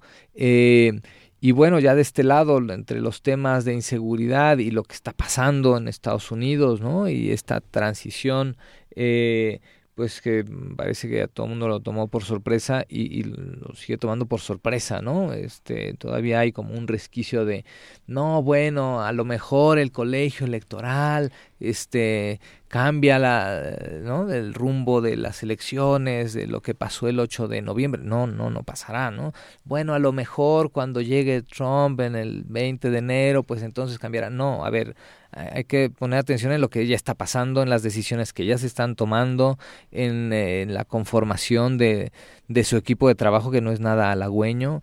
Eh, entonces, más bien hay que estar preparados, no, no estar ahí este, esperando que un milagro eh, suceda, sino más bien prepararse para, lo que ya está sucediendo ¿no? y que va a tener consecuencias importantes.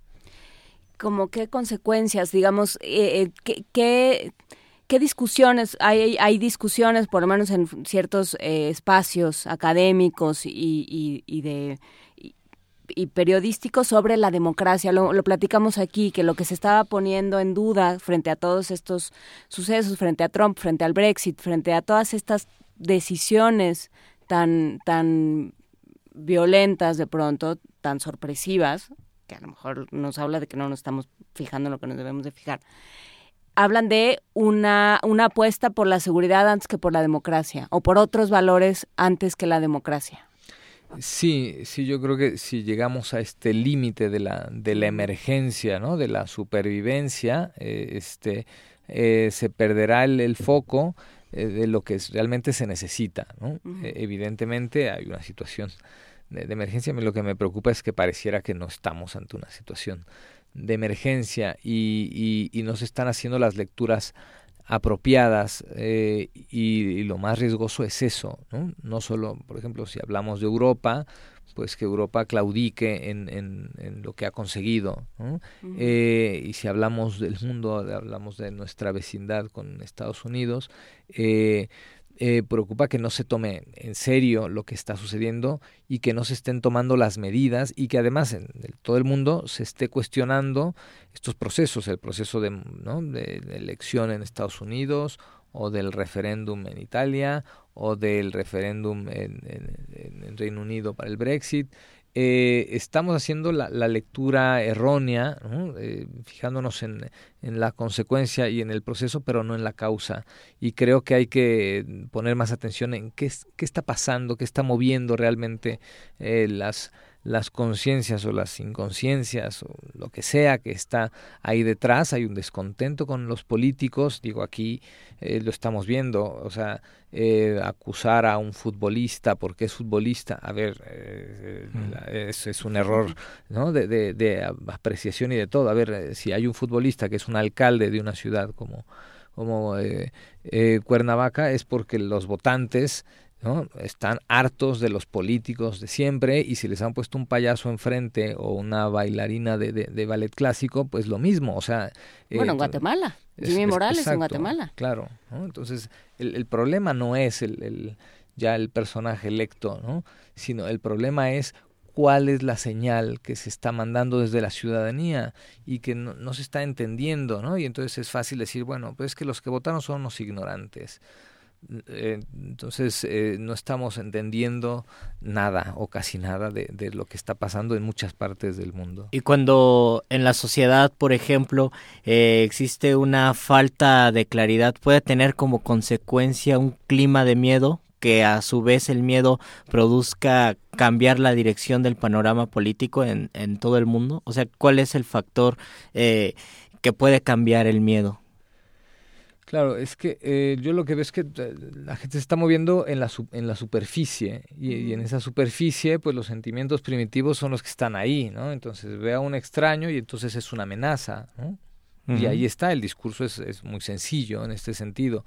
Bueno, es culpa de la señora Merkel el abrir las fronteras porque los que cometen actos terroristas, lo han dicho ahora los, los de Alternativa por, por Alemania, eh, eh, eh, los que cometen los actos terroristas es gente pobre, inmigrantes, musulmanes, y entonces ya estamos no sé dónde, ¿no? Porque entonces el, el eh, hay que satanizar al, al, pobre, al musulmán, al extranjero, al que pide asilo, refugio, entonces eh, en, en, dónde estamos, y eso es muy peligroso, no por quien lo dice, sino por quien lo escucha y, y le parece razonable y, esa parte me parece muy, muy peligrosa eh, en un momento donde eh, si parece que no estamos, nos está llegando al fondo, no, no estamos profundizando, hay demasiada información, pasan demasiadas cosas y todo se mueve demasiado rápido y, no da tiempo más que tal vez de leer los encabezados de lo que sucede. de este darle menoja en el face y se acabó, ¿no? Exacto. O de, o, sí, o de meterlo, digamos, como en, en prejuicios, ¿no?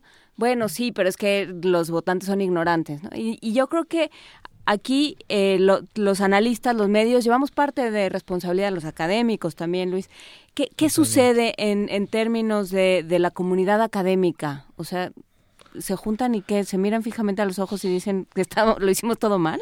Eh, pues deberíamos hacer cuando menos eso, ¿no? Eh, pero está claro que no, lo hacemos. Y, y, yo insisto con este tema, ¿no? Yo termino... Un, los cursos, eh, particularmente ¿no? este fin de curso, con muchas reflexiones encima y, realmente eh, con el pensamiento y, decir, a ver, ¿qué estamos transmitiendo?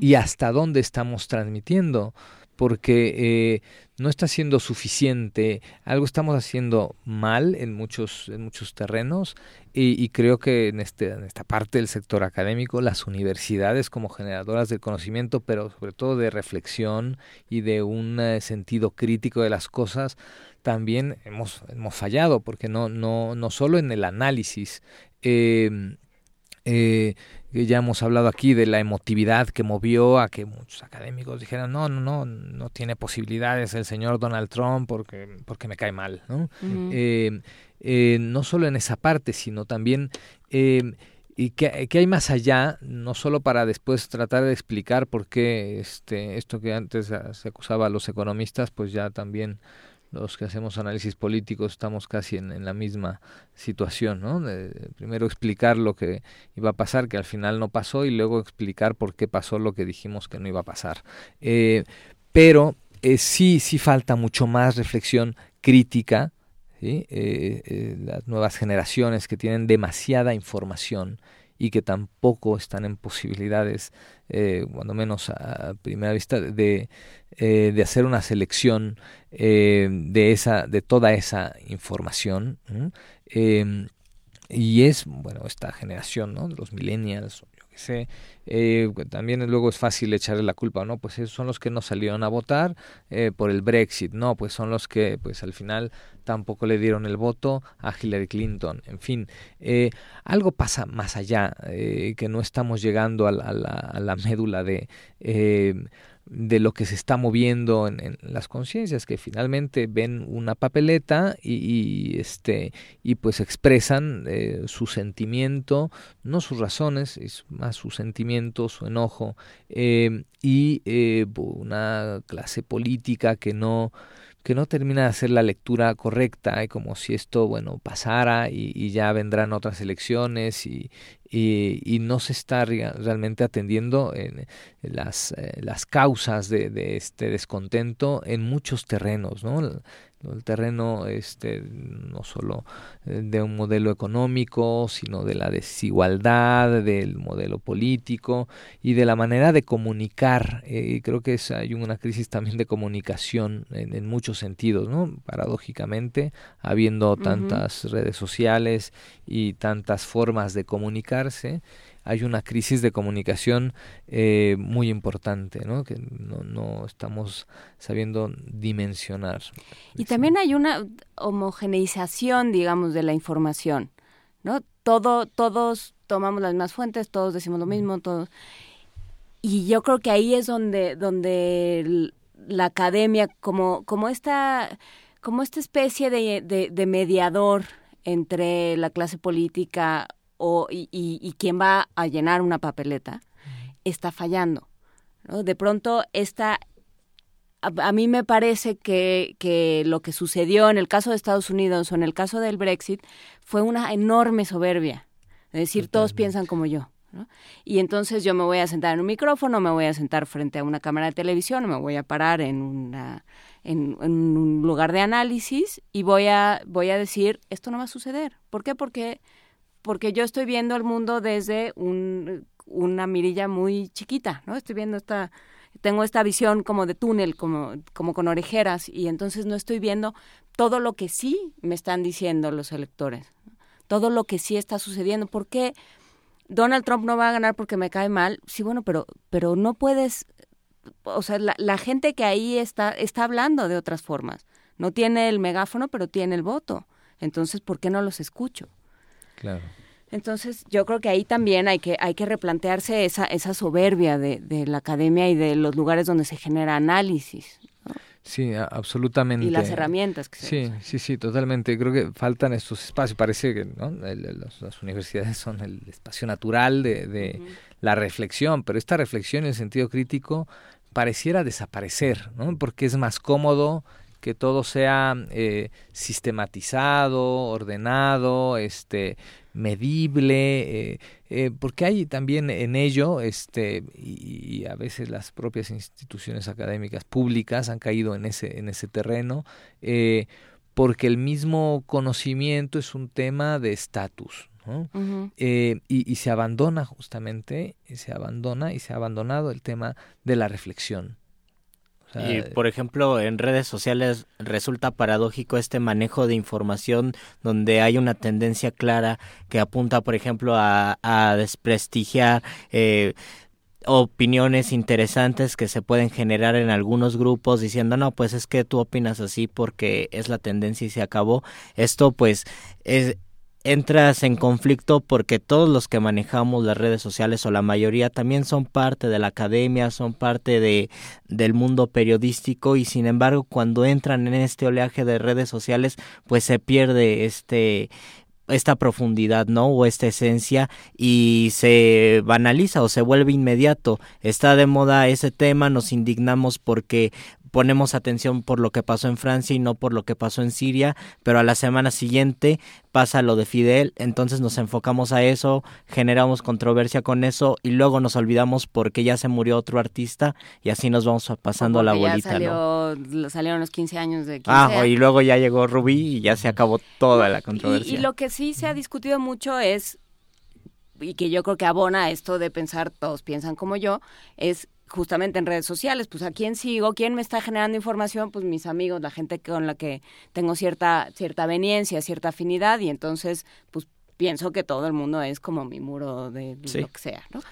y, y entonces se pierden la posibilidad de discutir y de, dialogar desde, desde diferentes eh, puntos del, del espectro.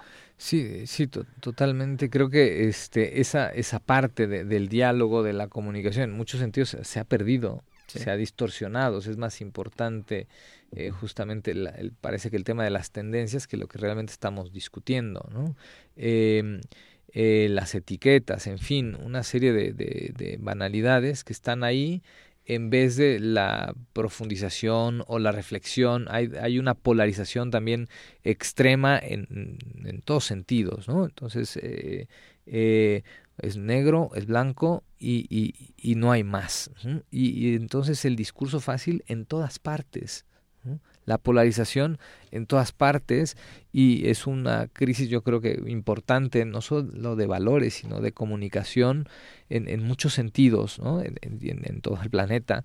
Eh, eh, eh, ¿Por qué la Unión Europea, no, no, no eh, también con una buena, una buena dosis de soberbia, le parece que no es importante comunicar los logros europeos a, a los británicos antes del Brexit, ¿no?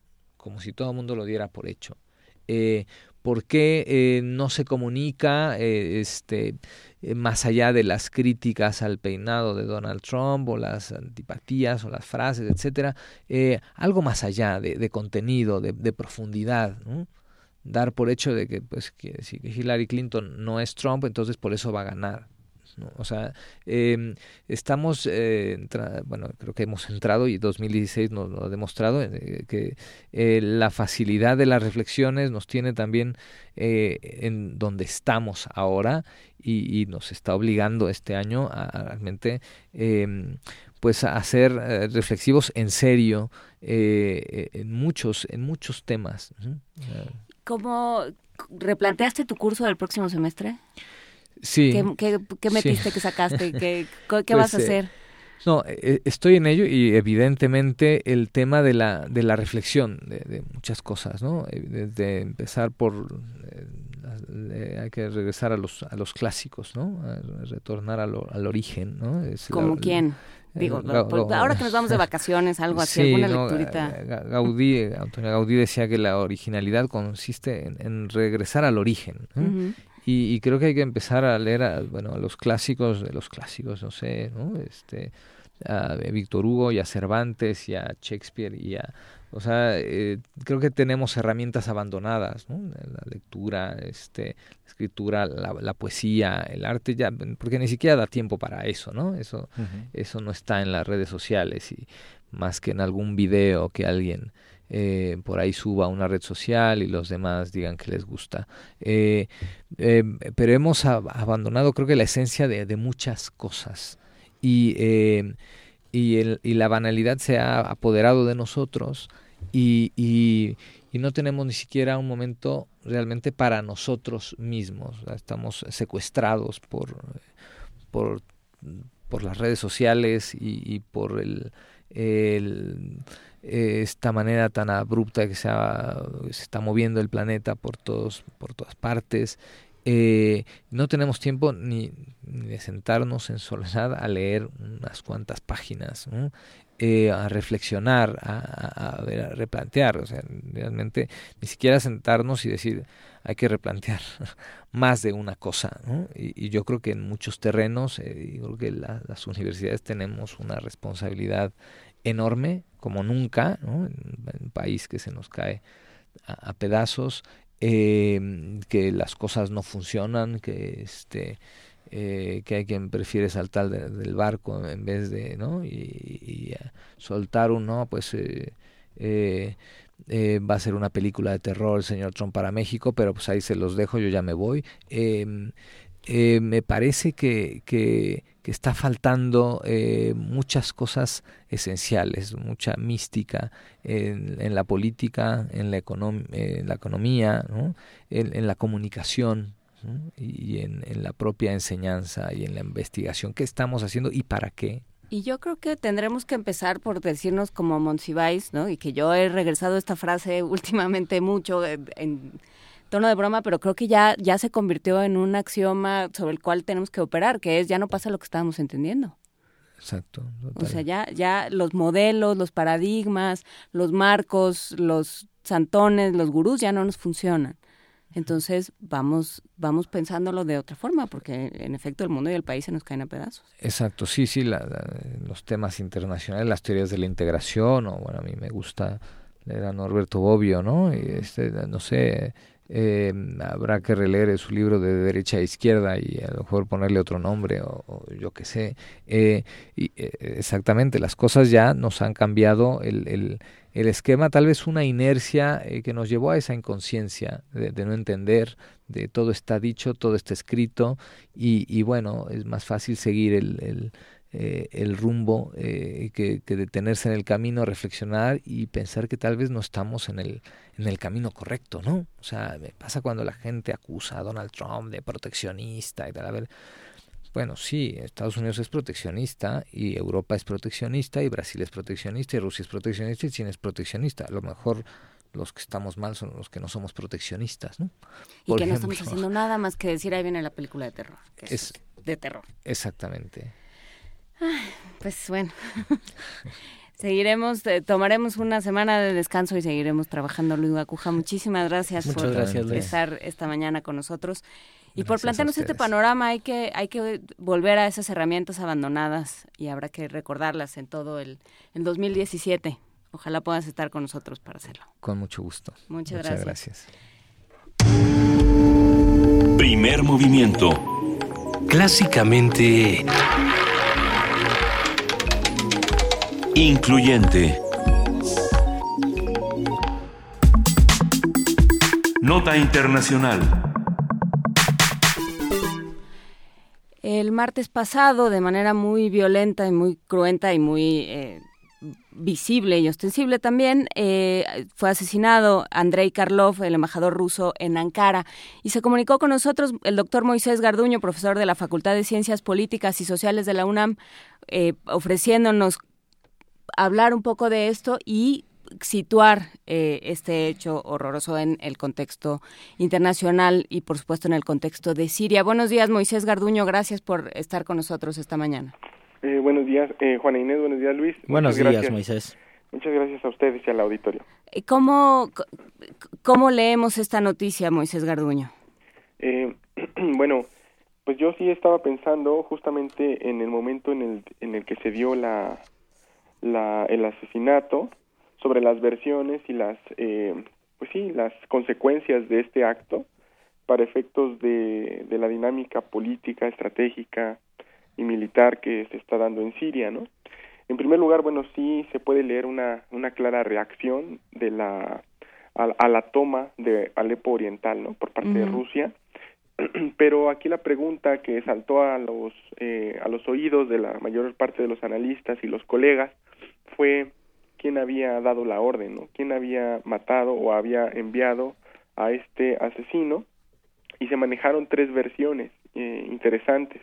El primero fue eh, la versión de el gobierno turco culpando o responsabilizando al movimiento gulenista, que es más o menos como una oposición al gobierno de Erdogan, cuyo líder, ¿no? Fatullah Gulen, ¿Es el eh, que está en Pensilvania, en Estados Unidos? Exactamente, reside en Estados Unidos y que pues era una reacción pues más o menos muy muy muy obvia, muy predecible ante pues la serie de acusaciones que desde el derribamiento del avión ruso en la frontera turco este turco siria se dio el gobierno de Erdogan ha estado eh, visibilizando ese movimiento como el culpable prácticamente de todo lo que atañe a la seguridad nacional del régimen turco.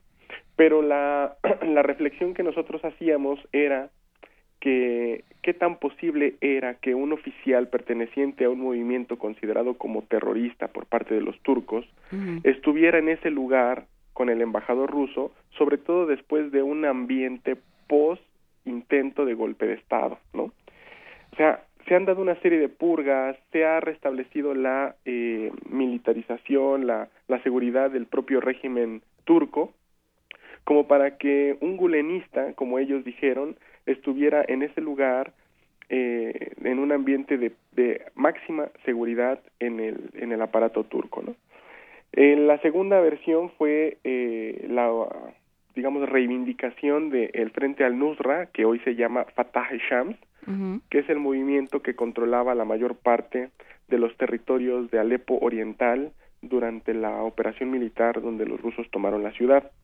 Eh, de hecho, los analistas este, y, eh, eh, en Internet estuvieron analizando la, el discurso del, del asesino diciendo que efectivamente se trataba de un islamista, de las frases que él había mencionado, este habló en árabe, los, los turcos no hablan árabe, hablan, hablan turco, y en el caso del asesino eh, mencionó algunas frases en árabe, con lo cual pues también ahí delata un poco eh, la sospecha de que si se trataba uno de un turco. De todos modos, esta segunda versión fue desmentida por el propio movimiento al-Nusra, quien se deslinda, porque habían salido muchas noticias también de que reivindicaba el, el atentado, bueno, el asesinato en este caso, pero eh, realmente lo que hizo el movimiento fue deslindarse de esto. Por lo tanto, queda una tercera versión, que es una persona eh, que se radicaliza y que se, eh, digamos, toma una decisión por sí mismo, ¿no?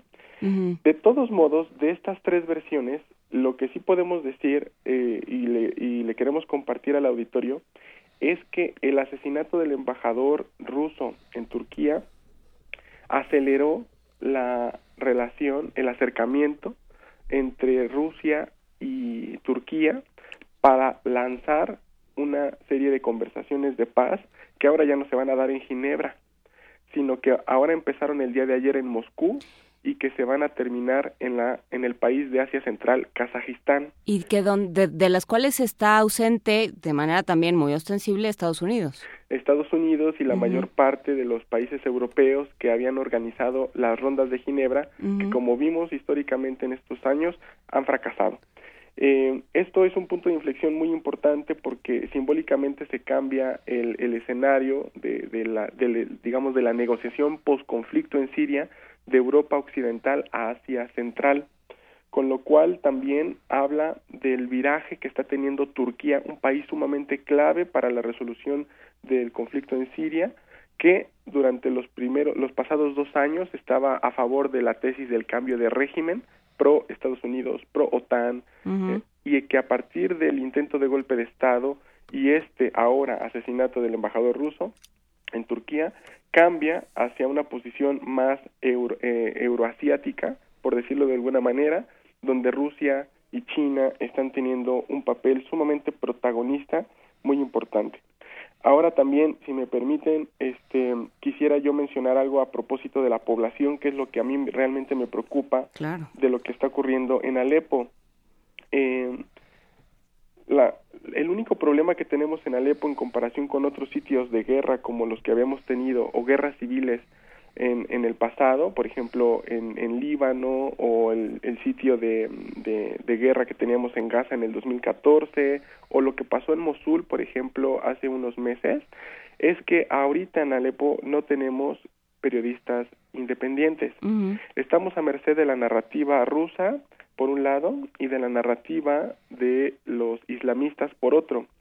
Yo pienso que realmente la información que podemos extraer en unas en unos tres, cuatro, cinco días en donde la evacuación se complete, al menos en un gran porcentaje, es de las entrevistas que estas personas que están siendo evacuadas de Alepo Oriental, cuando lleguen a Turquía o algún otro país, puedan darle a otros medios para que a partir de ahí podamos saber quién realmente les había obstaculizado la evacuación, si eran las milicias del régimen de Al-Assad o eran las milicias de los islamistas de la oposición de Al-Assad, en este caso Fatah Shams.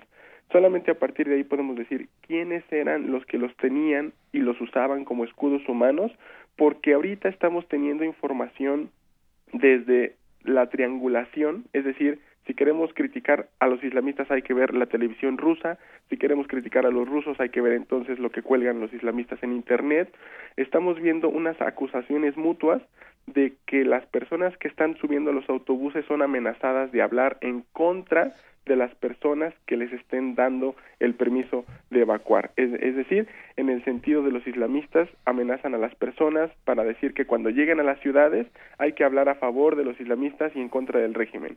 Y viceversa, los del régimen cuando operan los autobuses no los dejan subir si no van a hablar acerca de que el régimen fue el que los liberó. Ese es el nivel de complejidad, Juana Inés y Luis, de lo que estamos viendo en Alepo ante la falta de una información por ejemplo, en, en, Mosul teníamos una cobertura en vivo de lo que estaba pasando en la liberación de la ciudad. En el caso de Alepo tenemos una nube entera de lo que está pasando en esta ciudad, sobre todo cuando el clima se está exacerbando por una fuerte nevada que está ocurriendo ahí.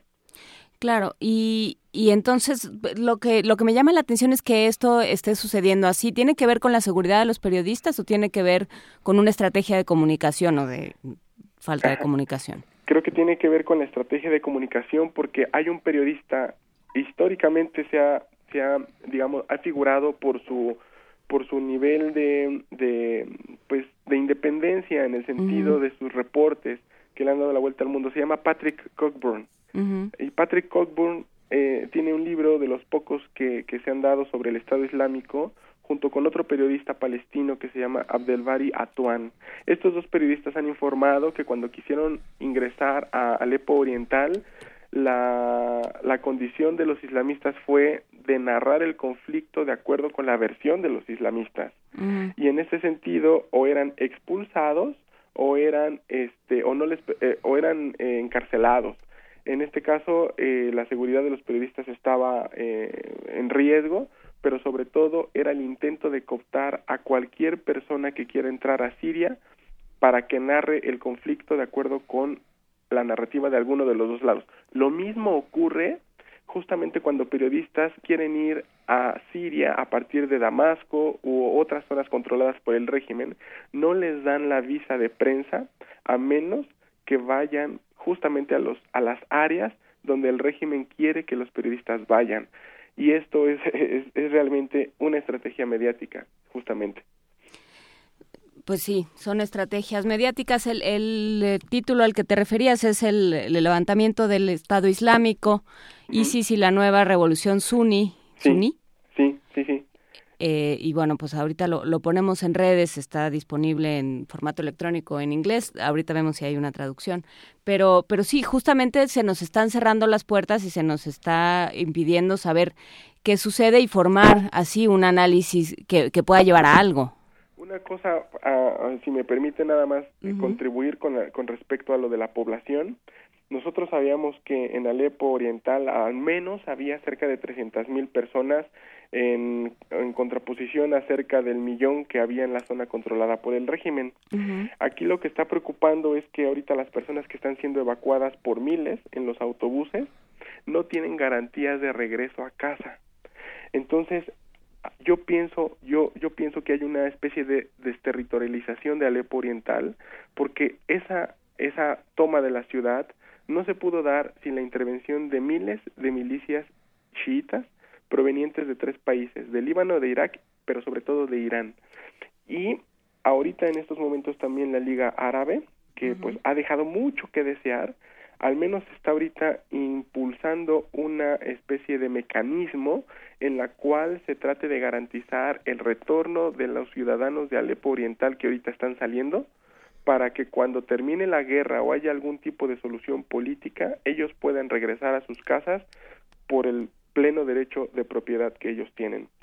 Sin embargo, yo veo un desafío en estos, en estos mecanismos porque lo que hay en el terreno de toda la triangulación de información que hemos visto del análisis de las redes sociales y las narrativas de, de todos los lados es que justamente la evacuación de las personas de Alepo Oriental es paralelamente proporcional a una reterritorialización de las fuerzas chiitas. Hay que recordar que el 80% de la población de Alepo eran musulmanes sunís y algunos otros eran eh, cristianos de diferentes iglesias armenias, etcétera, y que ahora la presencia de milicias chiitas no hacen otra cosa más que exacerbar y cambiar el, el digamos, el balance, el porcentaje de la composición confesional de ese Alepo que ahora yo creo que va a tener una presencia iraní y esto yo lo veo en términos geopolíticos como un avance de los del eje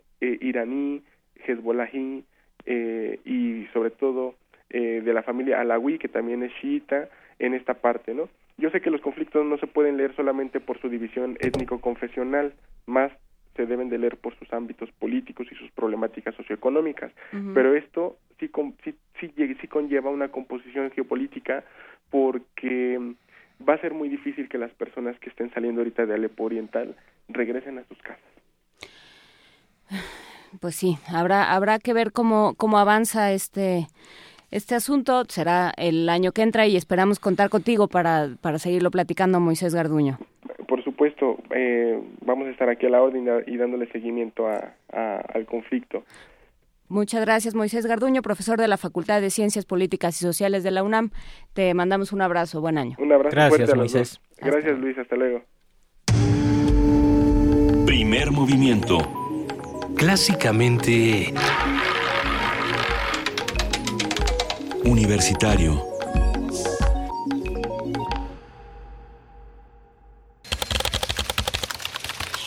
informativo. La UNAM. Investigadores de la UNAM y del Instituto Politécnico Nacional lanzaron el primer sistema de adquisición de datos meteorológicos mexicano a la estratosfera, que permitió la captura de imágenes en alta resolución de la geografía del país y la curvatura de la Tierra. Expertos de la UNAM desarrollaron un software que permite evaluar la sensibilidad a la longitud de onda del ojo humano para valorar su visión cromática, cuya deficiencia conocida como ceguera del color, discromastopsias o daltonismo impide detectar los colores y sus tonalidades. Mirna Valera Mota, de la Facultad de Estudios Superiores Iztacala, dirige al equipo universitario. Diseñamos un software. Con ese software nosotros valoramos la longitud de onda que percibe el humano. En el software nosotros le presentamos al paciente un cuadro que nosotros sabemos que es una longitud de onda y al lado hay otros cuadros en los que nosotros tenemos otras longitudes de onda muy parecidas. Le pedimos al paciente que nos diga cuál de estos es idéntico al que yo le estoy mostrando y él me dice, pues este. Le da clic al software y de inmediato eso se graba y después nosotros hacemos el análisis de los datos. Nacional. De acuerdo con datos de la Secretaría de la Defensa Nacional, el 75% de las actividades de producción, almacenaje y venta de pirotecnia en el país se desarrolla en la clandestinidad. Las autoridades militares deben realizar por lo menos dos visitas de inspección al año a mercados como el de San Pablito Tultepec para verificar medidas de seguridad con el fin de determinar si hay condiciones para revalidar el permiso. Este viernes abandonará la cárcel de Lexington, Kentucky, Estados Unidos, el exgobernador de Quintana Roo, Mario Villanueva. Sin embargo, deberá ser deportado a México para enfrentar cargos. El exmandatario estatal, de 68 años de edad, tiene pendiente una condena de más de 20 años por lavado de dinero y delitos de fomento al narcotráfico. Francisco Arnaldo Monje Araiza, exdirector de Obras Públicas en la administración del exmandatario panista de Sonora Guillermo Padres Elías, logró su libertad al pagar una fianza. Sin embargo, seguirá sujeto a proceso penal por haber incurrido en actos de corrupción, además de que al momento de ser detenido portaba un arma y llevaba droga. La madrugada de este jueves, fuerzas federales y estatales trasladaron 15 reos del Centro de Ejecución de Sanciones de Ciudad Victoria hacia distintos penales. Entre los internos está Víctor Becerra García, el karate, presunto integrante de un grupo delincuencial que mantenía autogobierno en esa instalación.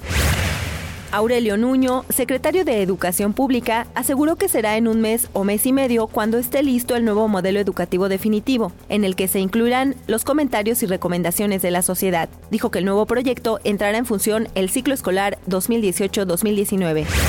Jesús Zambrano, vicecoordinador del PRD en la Cámara de Diputados, aseguró que el jefe capitalino Miguel Ángel Mancera no está descartado como candidato de una coalición de fuerzas progresistas a la presidencia de la República en 2018. El Instituto Mexicano del Seguro Social y la Secretaría de Relaciones Exteriores firmaron un convenio de colaboración para facilitar trámites y servicios para pensionados que residen en el exterior. Habla Miquel Arriola, director general del IMSS. Los pensionados únicamente tendrán que presentarse en la oficina consular con una identificación oficial en donde los funcionarios consulares gestionarán la comprobación de supervivencia de manera electrónica y obtendrá una respuesta inmediata. Permite al trabajador en el extranjero, especialmente en los Estados Unidos, asegurar por enfermedades y maternidad a sus familiares en México y a ellos mismos cuando se encuentren en territorio nacional. La Secretaría de Comunicaciones y Transportes informó que iniciará acciones legales en Estados Unidos contra la empresa Rivada Networks. La dependencia precisó que las acusaciones hechas en contra del proceso de licitación de la red compartida carecen de sustento y desprestigian a México. Economía y finanzas. Autoridades buscan evitar contingencias por falta de combustible. El subsecretario de Hidrocarburos de la Secretaría de Energía, Aldo Flores, explicó que a la par de la liberalización del precio de los combustibles, también se busca tener una política de almacenamiento. Accederá a estos inventarios por tratarse de una reserva estratégica que se utilizará como política de seguro, digamos, frente a cualquier eh, interrupción en el suministro en caso de una emergencia declarada por el Consejo de Coordinación eh, del Sector Energético. Internacional. Seis funcionarios de la dictadura militar de Augusto Pinochet planean pedir perdón desde Punta Peuco, el penal especial, para mostrar una señal de arrepentimiento.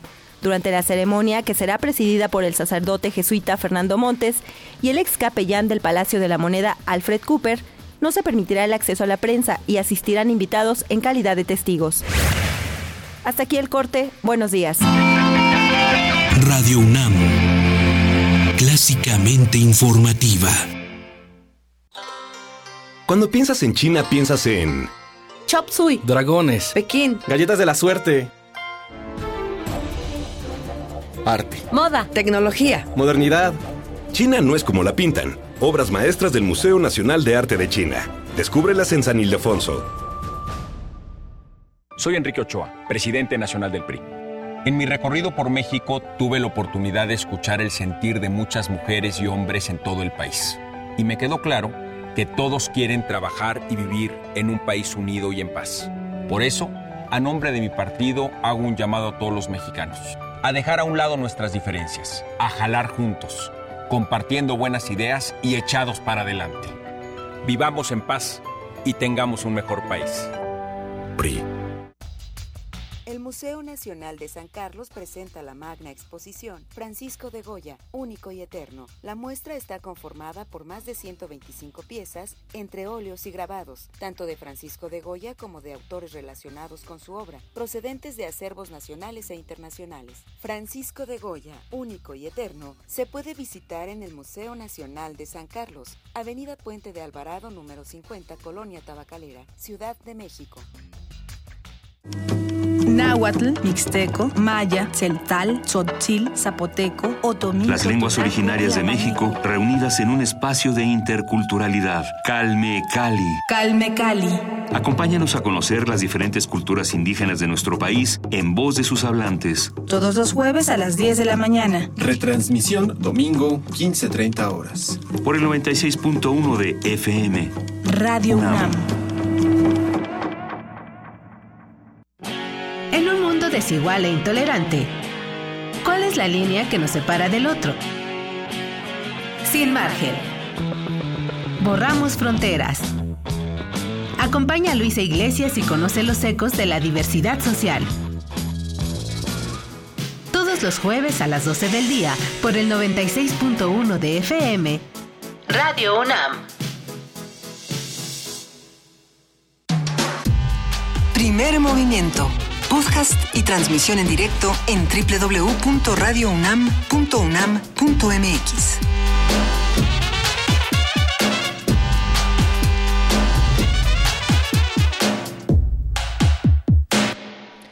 Nueve de la mañana con 11 minutos seguimos en primer movimiento. Luis Flores, Juana Inés de ESA, cubriendo, cubriendo todas las bases y todos los espacios. Muchísimas gracias a todos los que se han hecho presentes en redes, en Twitter, arroba PMovimiento, en, en Facebook Primer Movimiento y en nuestros teléfonos 5536 4339. Aquí estamos, nos vamos haciendo más conforme avanza la mañana y agradecemos mucho que, que nos escuchen y que se manifiesten. Luis, ¿te parece si vamos a una nota? Vamos a una nota. Eh, haciendo este balance del año, en los últimos 12 meses fueron robados 66.780 vehículos en México, lo que se traduce en un incremento de 7.9% con respecto al año anterior. Nuestro compañero Isaí Morales tiene detalles de la información.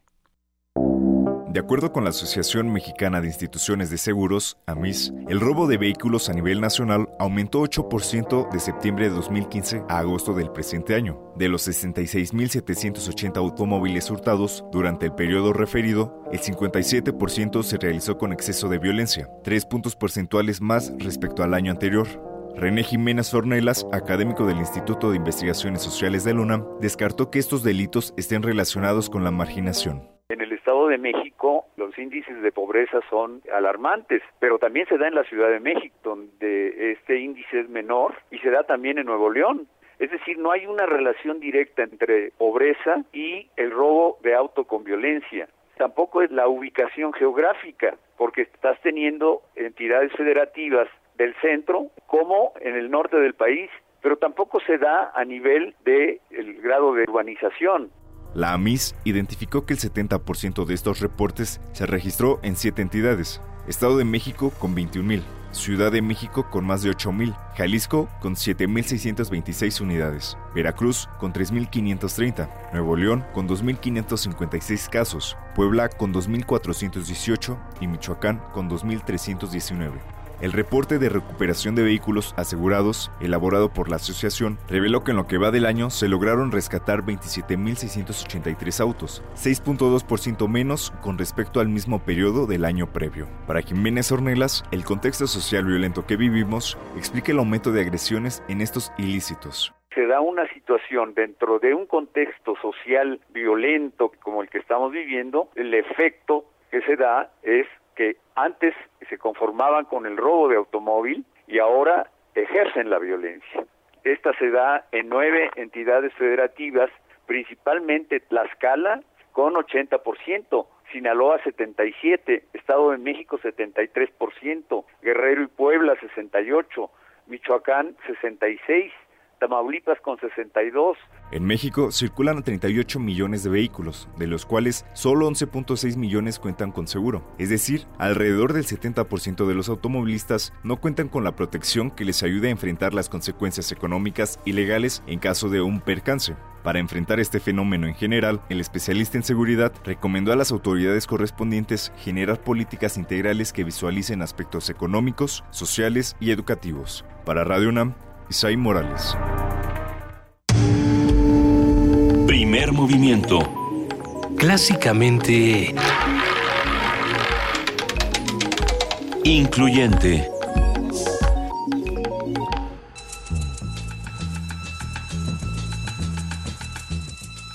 Es hora de poesía necesaria.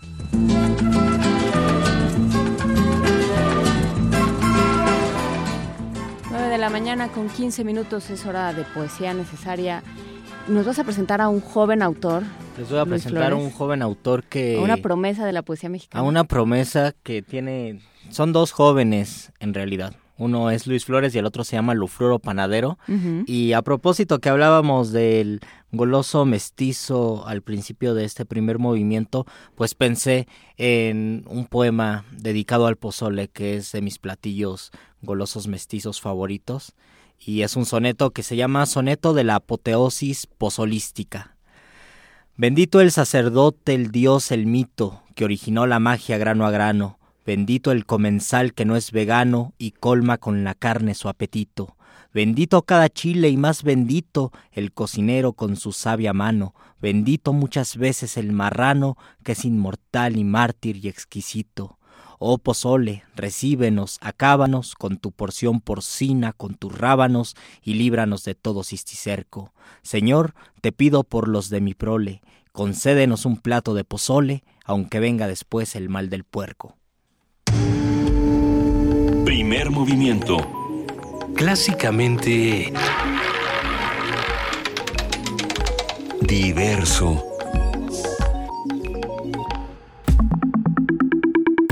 La mesa del día.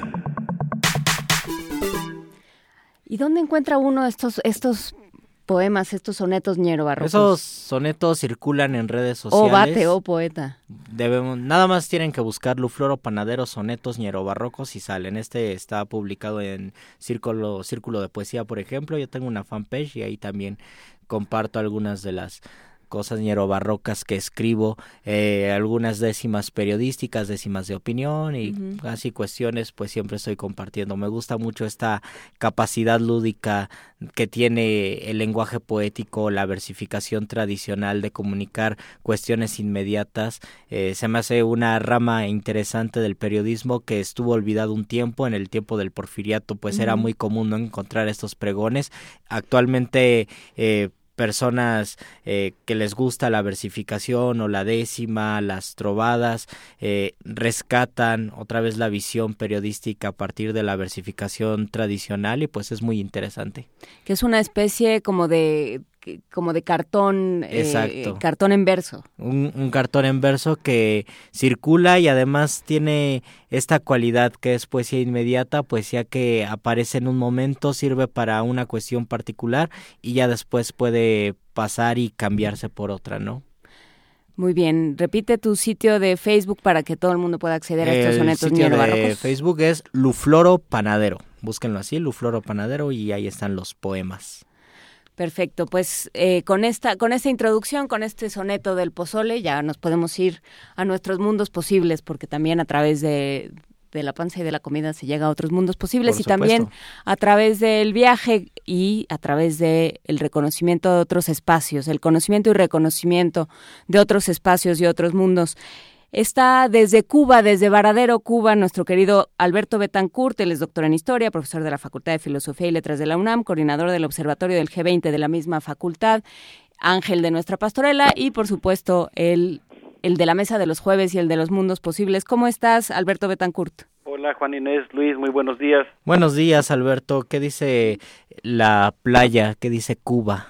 Pues eh, Cuba siempre es misteriosa, cálida, generosa la verdad es que todos los jueves son especiales, pero este es muy particular porque estamos aquí en la provincia de Matanzas tratando de entender las bondades, los retos y las contradicciones de esta nueva etapa de la revolución. ¿Cómo andan por allá? Todo muy bien. Y bueno, pues sí, justamente preguntándonos al momento de hacer el recuento de qué, qué sucedió en este año, por supuesto que al voltear hacia Latinoamérica eh, surge Brasil, surge eh, Venezuela, surge Argentina y su, y su pelea y su lucha constante, y surge, por supuesto, Cuba, eh, con todos preguntándonos, ¿y ahora qué? Los propios cubanos creo que se están preguntando ese ahora qué. Y creo que hay mucho que decir al respecto. José Martí planteó en la Edad de Oro que se requería de códigos nuevos para entender la realidad americana. y yo creo que la historia personal y la circunstancia histórica de Fidel Castro quien admiró durante toda su vida al poeta, contribuyeron de manera muy notable a edificar ese nuevo código. eh, yo creo que, pues en realidad, la revolución cubana puso en marcha una nueva manera de ser y estar en América Latina y transformó radicalmente en todo el mundo el significado de esas dos palabras, América Latina. Yo creo que por esta razón, pues es muy interesante analizar cómo está viviendo Cuba este momento. Sí. Eh, el movimiento 26 de julio y el Partido Comunista de Cuba se, eh, pusieron en práctica una nueva coherencia entre el decir y el hacer. Voy a tratar de resumir en algunas palabras uno de los textos que me ha parecido más interesante, digamos, de análisis de la nueva etapa en la que entra Cuba, que fue publicado por don Pablo González Casanova en el periódico La Jornada y que se llama justamente Las enseñanzas de Fidel, donde don Pablo dice que la revolución cubana creó un movimiento político, intelectual y ético que supo abrevar del pensamiento martiano, del marxismo-leninismo y de otros movimientos de liberación nacional. La revolución, dice don Pablo, representó un gran experimento social de construcción de un hombre nuevo que trató de frenar las compulsiones individualistas, consumistas, eh, el sectarismo y la codicia. Su audacia lo llevó a la llevó a la revolución a plantearse la difícil tarea de superar el socialismo de Estado y construir un socialismo de todo el pueblo, lo cual evidentemente pues no resultaba fácil. Eh, yo yo eh, creo que siempre que uno viene a Cuba se encuentra con, digamos, los, los efectos de esta revolución, Luis, que impulsó la alfabetización literaria, política y tecnológica, y que pues como todos sabemos en muchas tareas tuvo éxito, en otras no, pero no cabe duda que se trata de una de las grandes proezas colectivas que se propuso construir un mundo moral y ahora sí que podríamos decir literalmente que otro mundo posible con otra organización del trabajo y la vida. Y pues en ese sentido la gran escuela de masas de la revolución, sigo parafraseando y evocando a don Pablo González Casanova, puso en marcha un proceso en el que, como dijo Armando Hart, el hombre concreto descubrió lo que es y trató de descubrirse y construirse a sí mismo. Yo quisiera terminar esta primera parte de mi intervención diciendo que don Pablo señala, ahora sí lo voy a citar casi literalmente, a citar primero literalmente y luego despegarme tantito de la, de la literalidad. Eh, don Pablo dice que en aquel discurso que Fidel pronunció la noche del 8 de enero de 1959, a su llegada a La Habana, dijo entre sus primeras palabras, la tiranía ha sido derrocada, la alegría es inmensa y sin embargo queda mucho por hacer todavía. No nos engañemos creyendo que en adelante todo será fácil. Quizá en lo adelante todo será más difícil. Y esa afirmación, aquí terminó la cita literal, eh, implicaba, entre otras cosas, decir la verdad como primer deber de todo revolucionario, algo que aclaró entraña no engañar ni engañarse, porque según Fidel en aquel discurso histórico, la guerra la ganó el ejército rebelde fundamentalmente diciendo la verdad. Y creo que eso nos coloca en una situación en la que ahora hace completamente necesario que nosotros también digamos la verdad sobre estos tres elementos que yo mencionaba al inicio de mi intervención, las bondades, las virtudes, los retos y las contradicciones de la propia revolución cubana. Claro, es eh, no no es una no es un fenómeno al que se pueda uno aproximar eh, demasiado con el corazón, ¿no? Yo creo que que nos conviene de pronto poner la cabeza primero.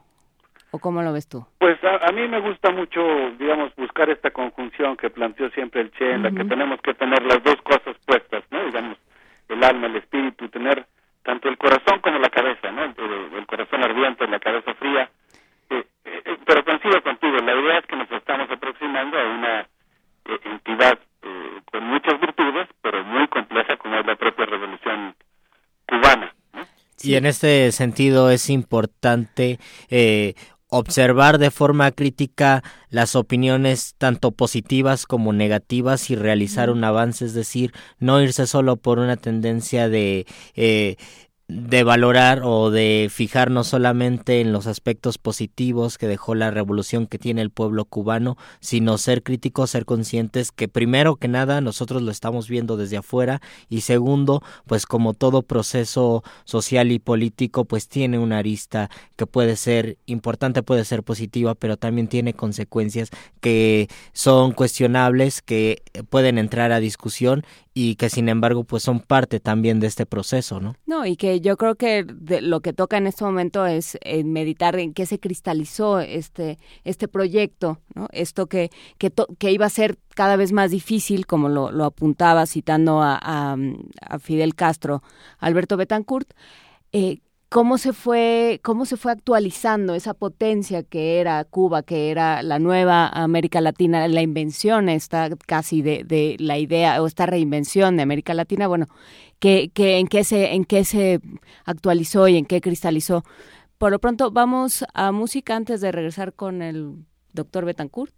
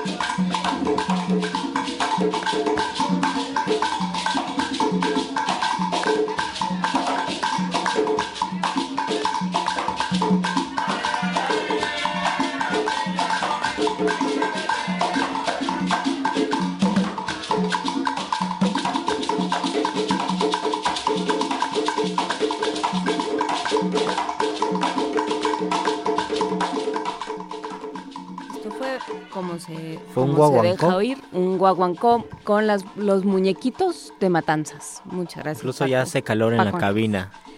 No sé si fue porque apagaste el aire acondicionado porque estamos escuchando el guaguancó y estamos escuchando a Alberto Betancourt que nos habla desde Cuba. Y nos estamos imaginando el mar. Alberto Betancourt. Luis, ya no alcancé a escuchar tu pregunta, pero me dio mucho gusto que cuando hay problemas técnicos tengamos ese buen hábito de recurrir a las potencias africanas. Por, supuesto. a ver, cuéntanos, ¿cómo se actualizó? ¿Cómo podemos hacer una un, un balance de, de esa de cómo se actualizó esa potencia que era que era la Revolución cubana? Pues miren, a mí me gustaría evocar una nota de Rafael Rojas publicada en la revista Proceso que se llama Paradojas geopolíticas. Eh, desde luego la voy a aderezar un poco con algunas cosas que me ha tocado ver aquí. Pero en esa nota, eh, el historiador cubano dice que el 30 de noviembre Jacob Zuma, el presidente de Sudáfrica, agradeció a Fidel y a Cuba por su apoyo al movimiento para la liberación de Angola. Creo que esta anécdota que voy a contar resume muy bien tanto la historia como las tensiones presentes como los futuros posibles de Cuba. Resulta que en el en el acto de despedida al comandante Fidel Castro, eh, Jacob Zuma ocupó un papel fundamental y pues una de las cosas que él hizo en su discurso fue agradecer el hecho de que la intervención cubana en Angola hubiera permitido la posibilidad de una transición pacífica en Sudáfrica. Jacob Zuma tiene muy buenas relaciones con el Partido Demócrata de Estados Unidos y específicamente con la pareja Obama, y en diciembre de 2013, cuando Zuma organizó los funerales de Nelson Mandela, yo no lo sabía, pero sentó a Raúl Castro en un lugar estratégico por el que tenía que pasar Barack Obama. Eso significó que realmente fue el momento en el que empezó a fraguarse el acercamiento entre ambas naciones, acercamiento que por cierto hoy eh, seguramente Trump tratará de revertir. Yo quisiera recordar a nuestros amigos del auditorio que en 1975 Cuba envió 25 mil soldados cubanos a Angola al mando de los generales Leopoldo Sintra Frías y Raúl Díaz Arguelas en 1976, cuando se aprobó la nueva constitución cubana y se remodeló el Estado en sintonía con el modelo soviético, las prioridades de Fidel eran Centroamérica y África, de tal suerte que cuando Agostino Neto solicitó ayuda a Cuba para lograr la independencia de la que todavía era una colonia portuguesa, dio comienzo la Operación Carlota. Ahorita voy a mencionar por qué tiene que ver con el presente y el futuro de Cuba.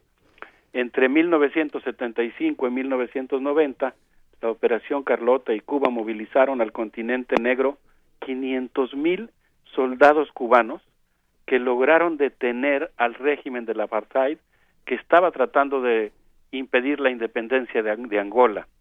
Por eso, de acuerdo a Nelson Mandela, la batalla de Cuito Canavale, dirigida por el general Arnaldo Ochoa, de quien después podríamos hablar en otra ocasión, eh, marcó el inicio del fin del apartheid. Eh, de tal manera que fue un momento realmente muy importante. Leonardo Padura, Luis cuenta en aquello que estaba deseando ocurrir, que cuando Mauricio, un joven periodista cubano que cubría su servicio en Luanda, Angola, leyó el jornal de Angola y se enteró de que Sudáfrica estaba a punto de invadir a la todavía colonia portuguesa, volteó el calendario y vio que solo le faltaban ocho días para, para completar los dos años de servicio militar y regresar a Cuba y pensó en vengarse de la noticia del modo más escatológico posible, por lo que rasgó la nota y se dirigió al baño mientras pensaba el mundo es una mierda. Sin embargo, ese mismo personaje de Leonardo Padura voltea a ver la situación en Angola y dice, chico, en Cuba no tenemos una situación así, y piensa que no es tan injusto que estén ahí. Por su parte, el general Gonzalo del Valle Céspedes cuenta con un enorme orgullo que el 5 de octubre de 1975 se hizo a la mar y tras 21 días de navegación en los que sortearon ocho huracanes, la tripulación arribó por fin a Angola, donde las tropas cubanas tomaron por, por sorpresa en Catengue el avance de las tropas sudafricanas. ¿Y qué tiene que ver esto con el presente y el futuro de Cuba?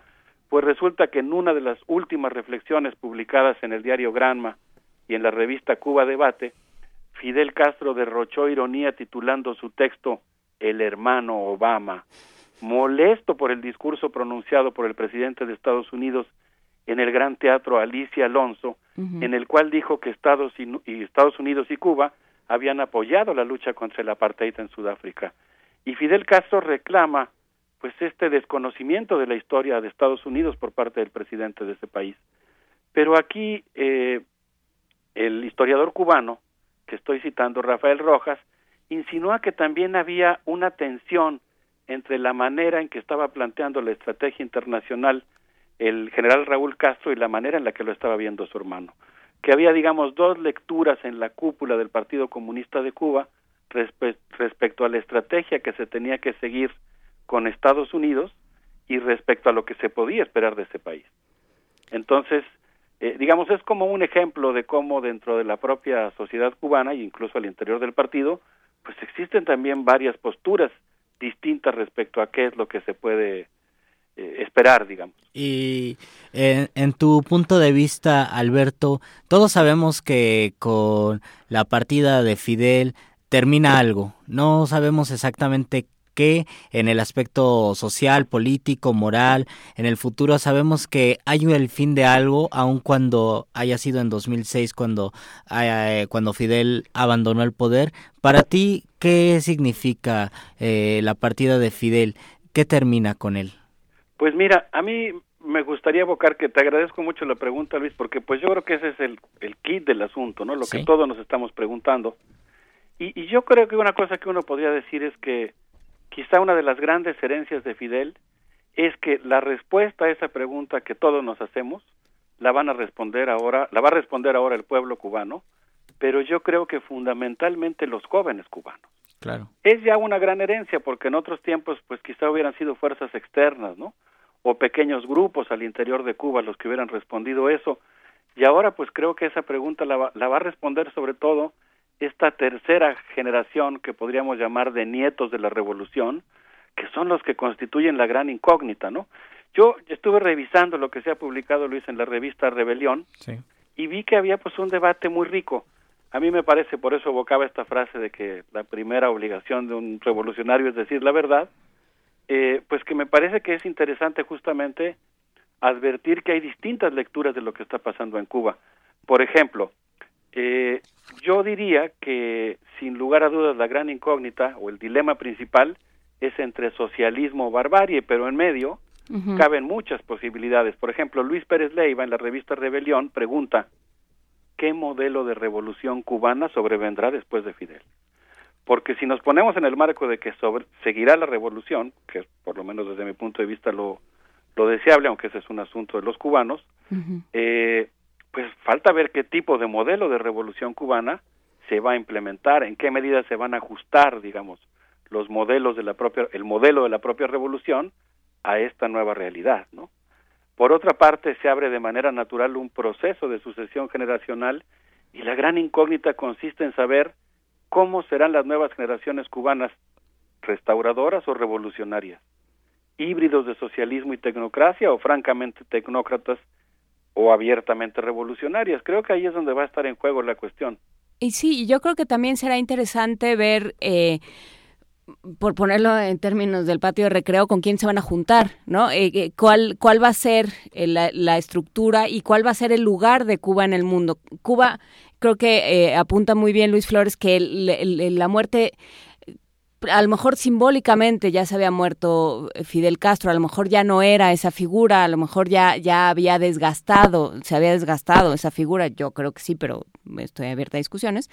Eh, pero, ¿qué pasa en ese momento, en ese, en ese hito que se, que se marca, ¿no? Ese antes y después. Y entonces, ¿cómo se coloca ahora Cuba ante el mundo? Exactamente. Sí, mira, no, no porque coincida con su postura, ¿eh? pero me parece interesante y es parte del ejercicio que nos hemos propuesto en Mundos Posibles. El historiador Rafael Rojas, a quien he citado, que es doctor por estar en el colegio por el Colegio de México, plantea, por ejemplo, que Fidel era un freno para las reformas que han pretendido darle más fuerza al mercado y sustituir el sistema político de partido único. Alberto, eh, se está se está viciando un poco la línea. ¿Te parece si recuperamos eh, ahorita la, la comunicación, por favor? Y por lo pronto, hablando de Rafael Rojas, tenemos aquí sobre la mesa un estudio que, que realizó, él, está en el Colegio de México, ha trabajado mucho en diferentes eh, instituciones en Estados Unidos también.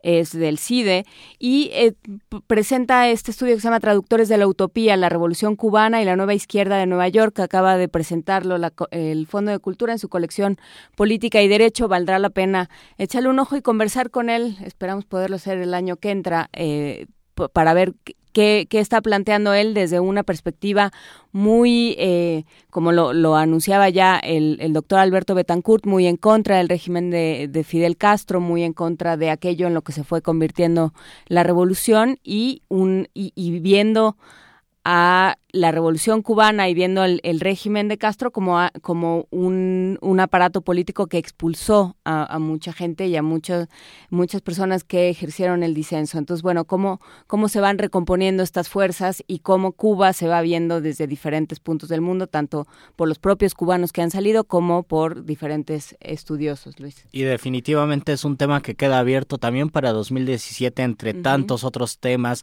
eh, internacionales que no sabemos exactamente qué va a pasar. Tal vez no conozcamos tampoco el sentido simbólico de la muerte de Fidel. Sabemos que algo se transforma y que esto no es un hecho aislado, sino que convergen muchísimos otros criterios, ¿no? Y muchísimas otras situaciones que han ocurrido a nivel internacional, Juana. Exactamente, y falta por, por ver qué, qué se anuncia, quién es, quién, este relevo generacional del que hablabas, Alberto Betancourt, que ya estás de vuelta con nosotros con la línea limpia. Aquí estamos, gracias, otra vez evocando las potencias cubanas para resolver los problemas técnicos. Ya en este, en este último espacio preguntemos, eh, ¿este relevo generacional políticamente en qué se traduce? ¿Quiénes están ahí? Pues mira, yo creo que esta generación de jóvenes altamente calificados que recibieron educación gratuita desde que nacieron hasta los posgrados de excelencia que existen en este país, pues es, es la que va a resolver el asunto. Y yo creo que la gran cuestión que pues yo diría anida en el corazón de los jóvenes cubanos, pues será saber si la revolución cubana en su corazón logra sobrevivir a este asedio de la contrarrevolución burguesa, digamos, este ímpetu restaurador que está promovido con toda intensidad desde fuera. Cuba es uno de los pocos países socialistas del mundo. En ese sentido podríamos decir irónicamente que el mundo entero conspira contra Cuba, digamos. En la gran parte del planeta lo que tenemos es un modo de vida un modelo de civilización burgués y en ese sentido pues hay una gran conspiración internacional contra Cuba y también hay enemigos desde dentro, ¿no? Porque tanto el dogmatismo socialista como el propio oportunismo o los ímpetus restauradores también representan un gran desafío para Cuba. Creo que serán los jóvenes cubanos quienes resuelvan eso. Yo espero que pues eh, tantos años de este importante experimento social, supongo que han modelado un tipo de jóvenes que que sin dejar de reclamar la resolución de algunas necesidades pendientes o de cuestionar errores del propio socialismo soviético y cubano, etcétera, eh, pues serán capaces de, con mucha creatividad, como lo ha hecho siempre la revolución, de resolver estos dilemas, aunque la tarea seguramente no eh, no será fácil, pero yo creo que que, que los esta nueva generación de jóvenes cubanos nos va a dar muy pronto la respuesta y supongo, eso sí estoy seguro, que buena parte de esa respuesta vendrá de parte de jóvenes que, que piensan que es necesario continuar con este lugar que Cuba se ha ganado en el mundo. Está, por un lado, hablábamos de una de un estudio de Rafael Rojas, traductores de la utopía, y está también un libro de Canek Sánchez Guevara, nieto del Che, que, eh, digamos, va, también en contra del discurso revolucionario. Ya hablaremos de él con, con más eh, calma. Pero, pero ¿qué se sabe en, en las calles? ¿Qué se dice en las calles, Alberto? Tú que estás ahí, ¿qué, ¿cuál ha sido tu, tu percepción? Pues mira, yo ayer estaba platicando con una compañera que me decía que la vida cotidiana pues tiene muchos elementos desesperantes, ¿no? Cuánto tarda la guagua, ay, qué difícil es de repente conseguir cosas muy elementales en seres domésticos, etcétera. Pero ella me decía que, pues en realidad, por ejemplo, ella, ella me contaba una experiencia dura, ¿no? De un, de, de su hijo que tiene cáncer y que, pues ha recibido toda la atención médica gratuita, lo cual decía ella, pues no es cualquier cosa, ¿no? Y yo creo que, pues lo que se dice ahora en las calles hay muchas posiciones, sería lo primero que yo plantearía. En realidad Cuba es una sociedad heterogénea y muchas posturas, pero creo yo que un sector muy representativo, eh, bueno. Sí, aquí estamos. perdón, escuché un sonido como de que algo intervenía. Eh, creo yo que la posición mayoritaria es la de que Cuba ha logrado conquistar su, soberanía, su, propia soberanía, que hay eh, errores que ha cometido la revolución. Uno no se explica por qué, por ejemplo, no se ha podido resolver, bueno, es un tema muy difícil, pues la prosperidad económica, ¿no? ¿Cómo es posible que no se haya, que la revolución no haya podido detonar un proceso de crecimiento económico que mm, pues que dé cuenta de este gran proyecto histórico, ¿no? Que le haga justicia, digamos, en términos productivos y económicos. Pero por otra parte, pues creo yo que que también Cuba goza, por ejemplo, de un ambiente de seguridad en el que no existen los secuestros, los robos, las violaciones, las matanzas espantosas que estamos viendo en otros países del mundo. E, eso es una cosa que forma parte, desde mi punto de vista fundamental, de los indicadores de desarrollo. Y yo creo que la sociedad cubana está debatiendo hoy ardientemente cómo mantener esas virtudes que conquistó la revolución cubana, corrigiendo las cosas que ha hecho mal y que necesitan, eh, pues digamos, eh, practicar nuevas formas de democracia, eh, resolver las contradicciones de la revolución. Se manejan nombres eh, posibles pues, sucesores también de Raúl Castro, porque bueno, tampoco es una, un joven, ¿no? Sí, yo creo que en realidad, por, eso mencionaba yo en, mi, comentario anterior, eh, creo que en realidad pues hay varias tendencias al interior del propio Partido Comunista de Cuba y fuera del partido. Sí. Hay desde tendencias, digamos, muy eh, restauradoras del eh, capitalismo, que yo creo que son minoritarias. Hay tendencias que piensan que se está yendo demasiado rápido en las reformas y yo creo que la gran mayoría está situada al centro, está pensando en esta necesidad de ir, digamos, reformando el socialismo para actualizarlo y darle vigencia a esta revolución en el siglo XXI. Y yo creo que esa corriente es mayoritaria y va a tener el talento político para, para resolverlo. Iroel Sánchez señaló ayer en la revista Cuba Ahora que los cubanos salieron masivamente a recibir a Fidel. Eso es un gran acontecimiento. Todo el mundo habla aquí de por dónde pasó Fidel y todo el mundo eh, habla al respecto con mucha emotividad. Y decía Iroel Sánchez que cuando Fidel triunfó Cuba era un país de mamboleta, de prostitutas y de taúres al servicio de los americanos y que la revolución convirtió a ese país en una de las naciones más importantes del mundo y yo creo que esa es una de las razones por las que la gente salió masiva y emotivamente a despedir a Fidel y la verdad es que se nota que hay una intensa discusión y mucha creatividad en el pueblo cubano respecto a lo que va a ocurrir en el futuro. Pues vamos, vamos a observarlo. Muchísimas gracias, Alberto Betancourt. Muchas gracias por esta tu, tu última colaboración del 2016. Te agradecemos muchísimo tu presencia en estos espacios jueves a jueves. Te mandamos un abrazo hasta Varadero. Gracias, Alberto. Feliz Navidad y combativo Año Nuevo. Combativo como siempre. Gracias. Hasta luego. Hasta luego. Vamos a escuchar Ya se va a aquella edad con Pablo Milanés y Eugenia León, cortesía del doctor Alberto Betancourt y sus mundos posibles. Vamos.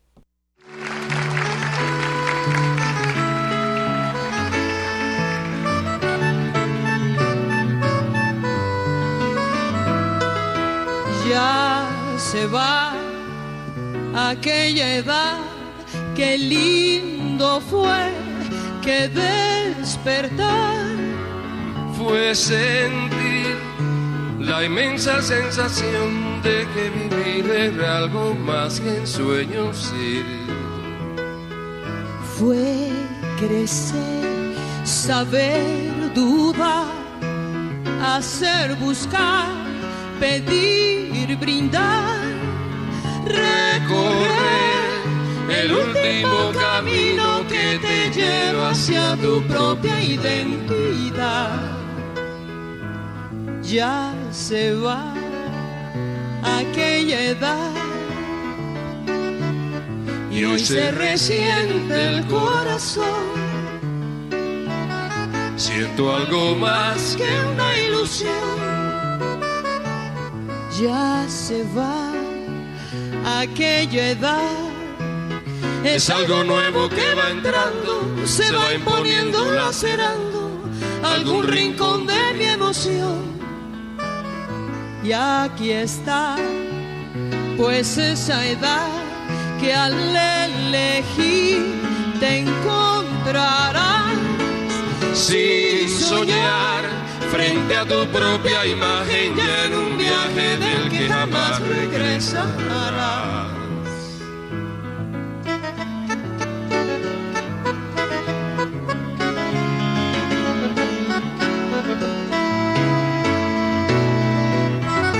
Y hoy se resiente el corazón, siento algo más que una ilusión. Ya se va aquella edad.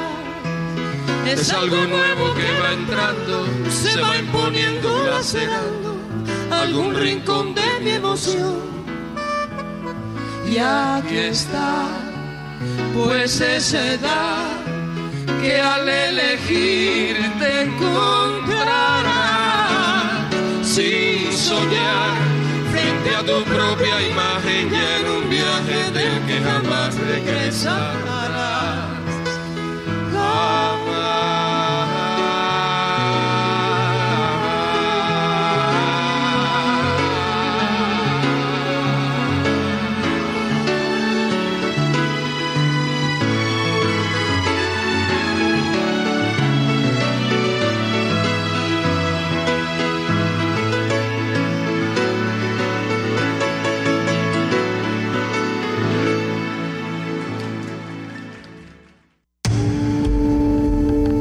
movimiento. Clásicamente... Diverso. 9 de la mañana con 49 minutos. Muchas gracias a todos los que nos escriben y nos, nos dicen que ahí están y que hacen como, como quien avienta una botella al mar, como quien avienta un Twitter al ciberespacio, un tweet al ciberespacio y dice ahí estoy, gracias por llamarnos, estamos en el 55 36 43 39, Miguel Pérez e Itzel Naranjo en los teléfonos. Mira, sí, volteó Miguel Pérez con cara de sí, sí, soy yo.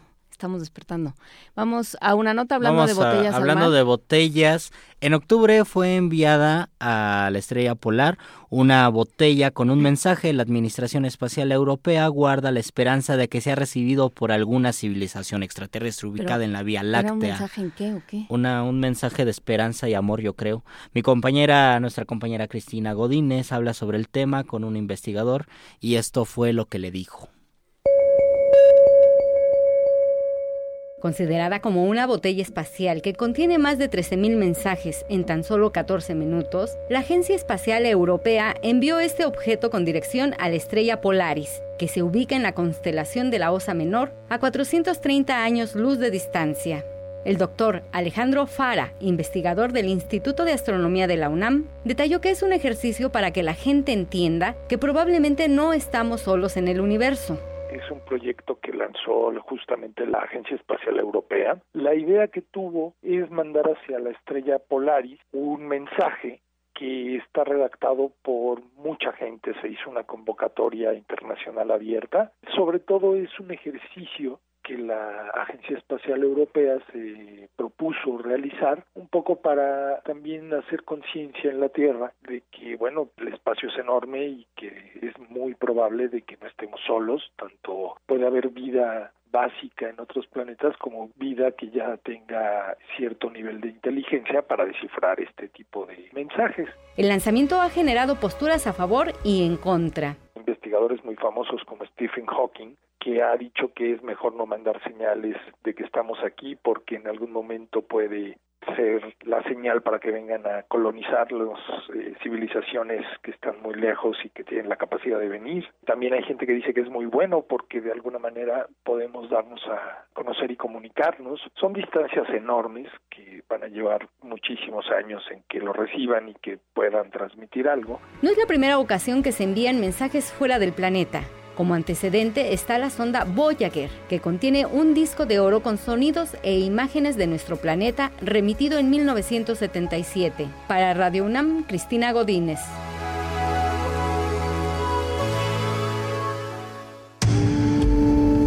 Primer movimiento. Clásicamente... Universitario. Me pregunto qué mensaje y qué les podremos decir. Y me pregunto si Hawking de verdad piensa que es peligroso mandar porque pueden venir a Si tú no, no hagas olas, no vaya a ser que vengan corriendo. Pero bueno, yo más bien lo que pensaba mientras escuchábamos la nota de Cristina Godínez, a quien le enviamos un, un, abrazo y una felicitación por estas fiestas, lo que pensaba era eh, cómo esta, este escenario se lo ha planteado una vez tras otra la literatura, el cine, la poesía.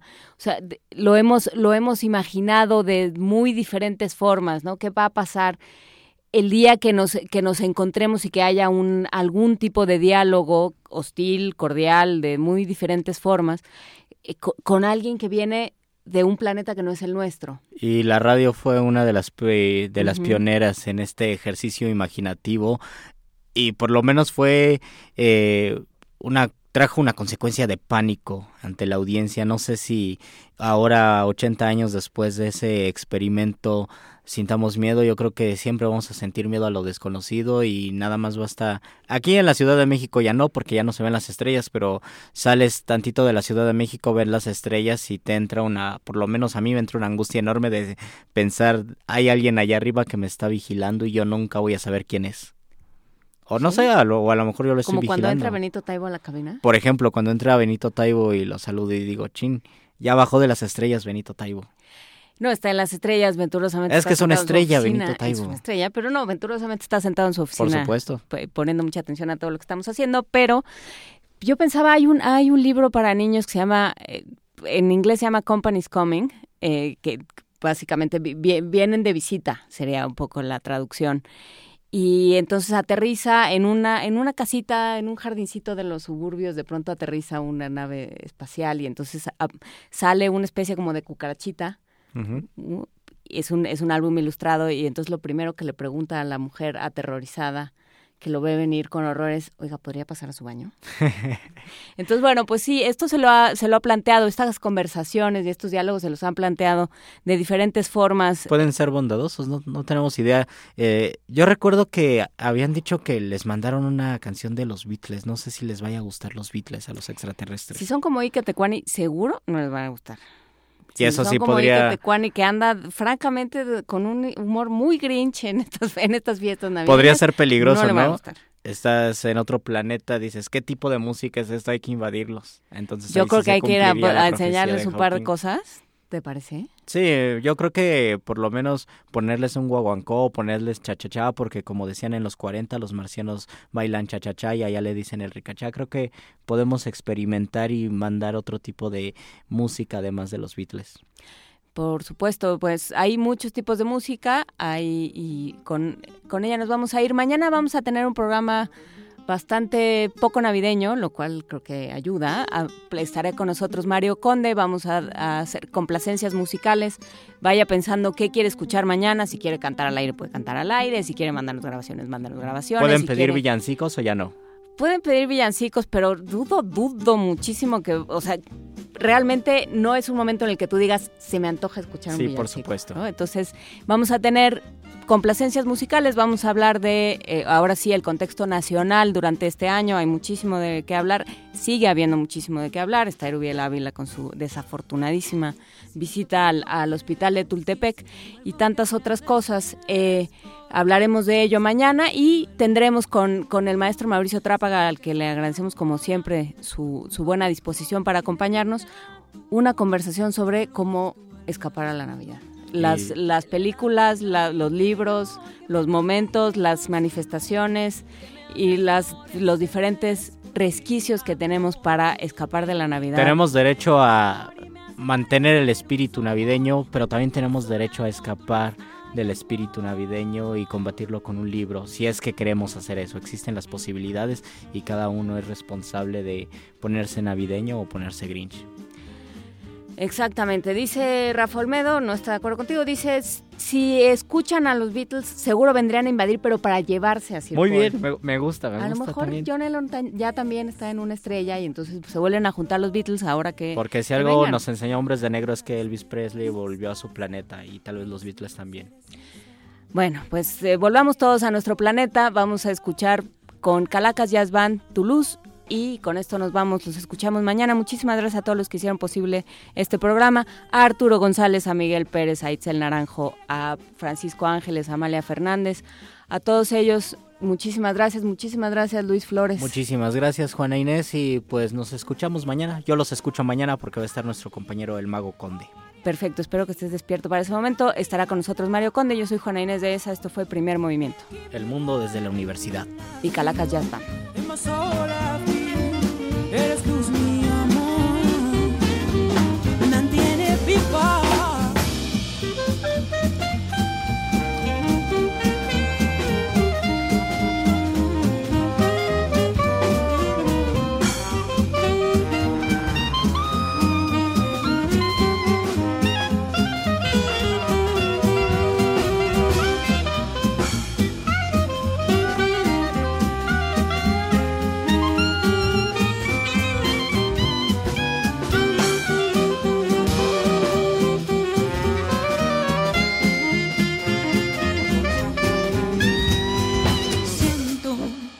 tu amor yo siento que solo tu amor me mantiene viva. Siento en el alma, siento, eres luz mi amor.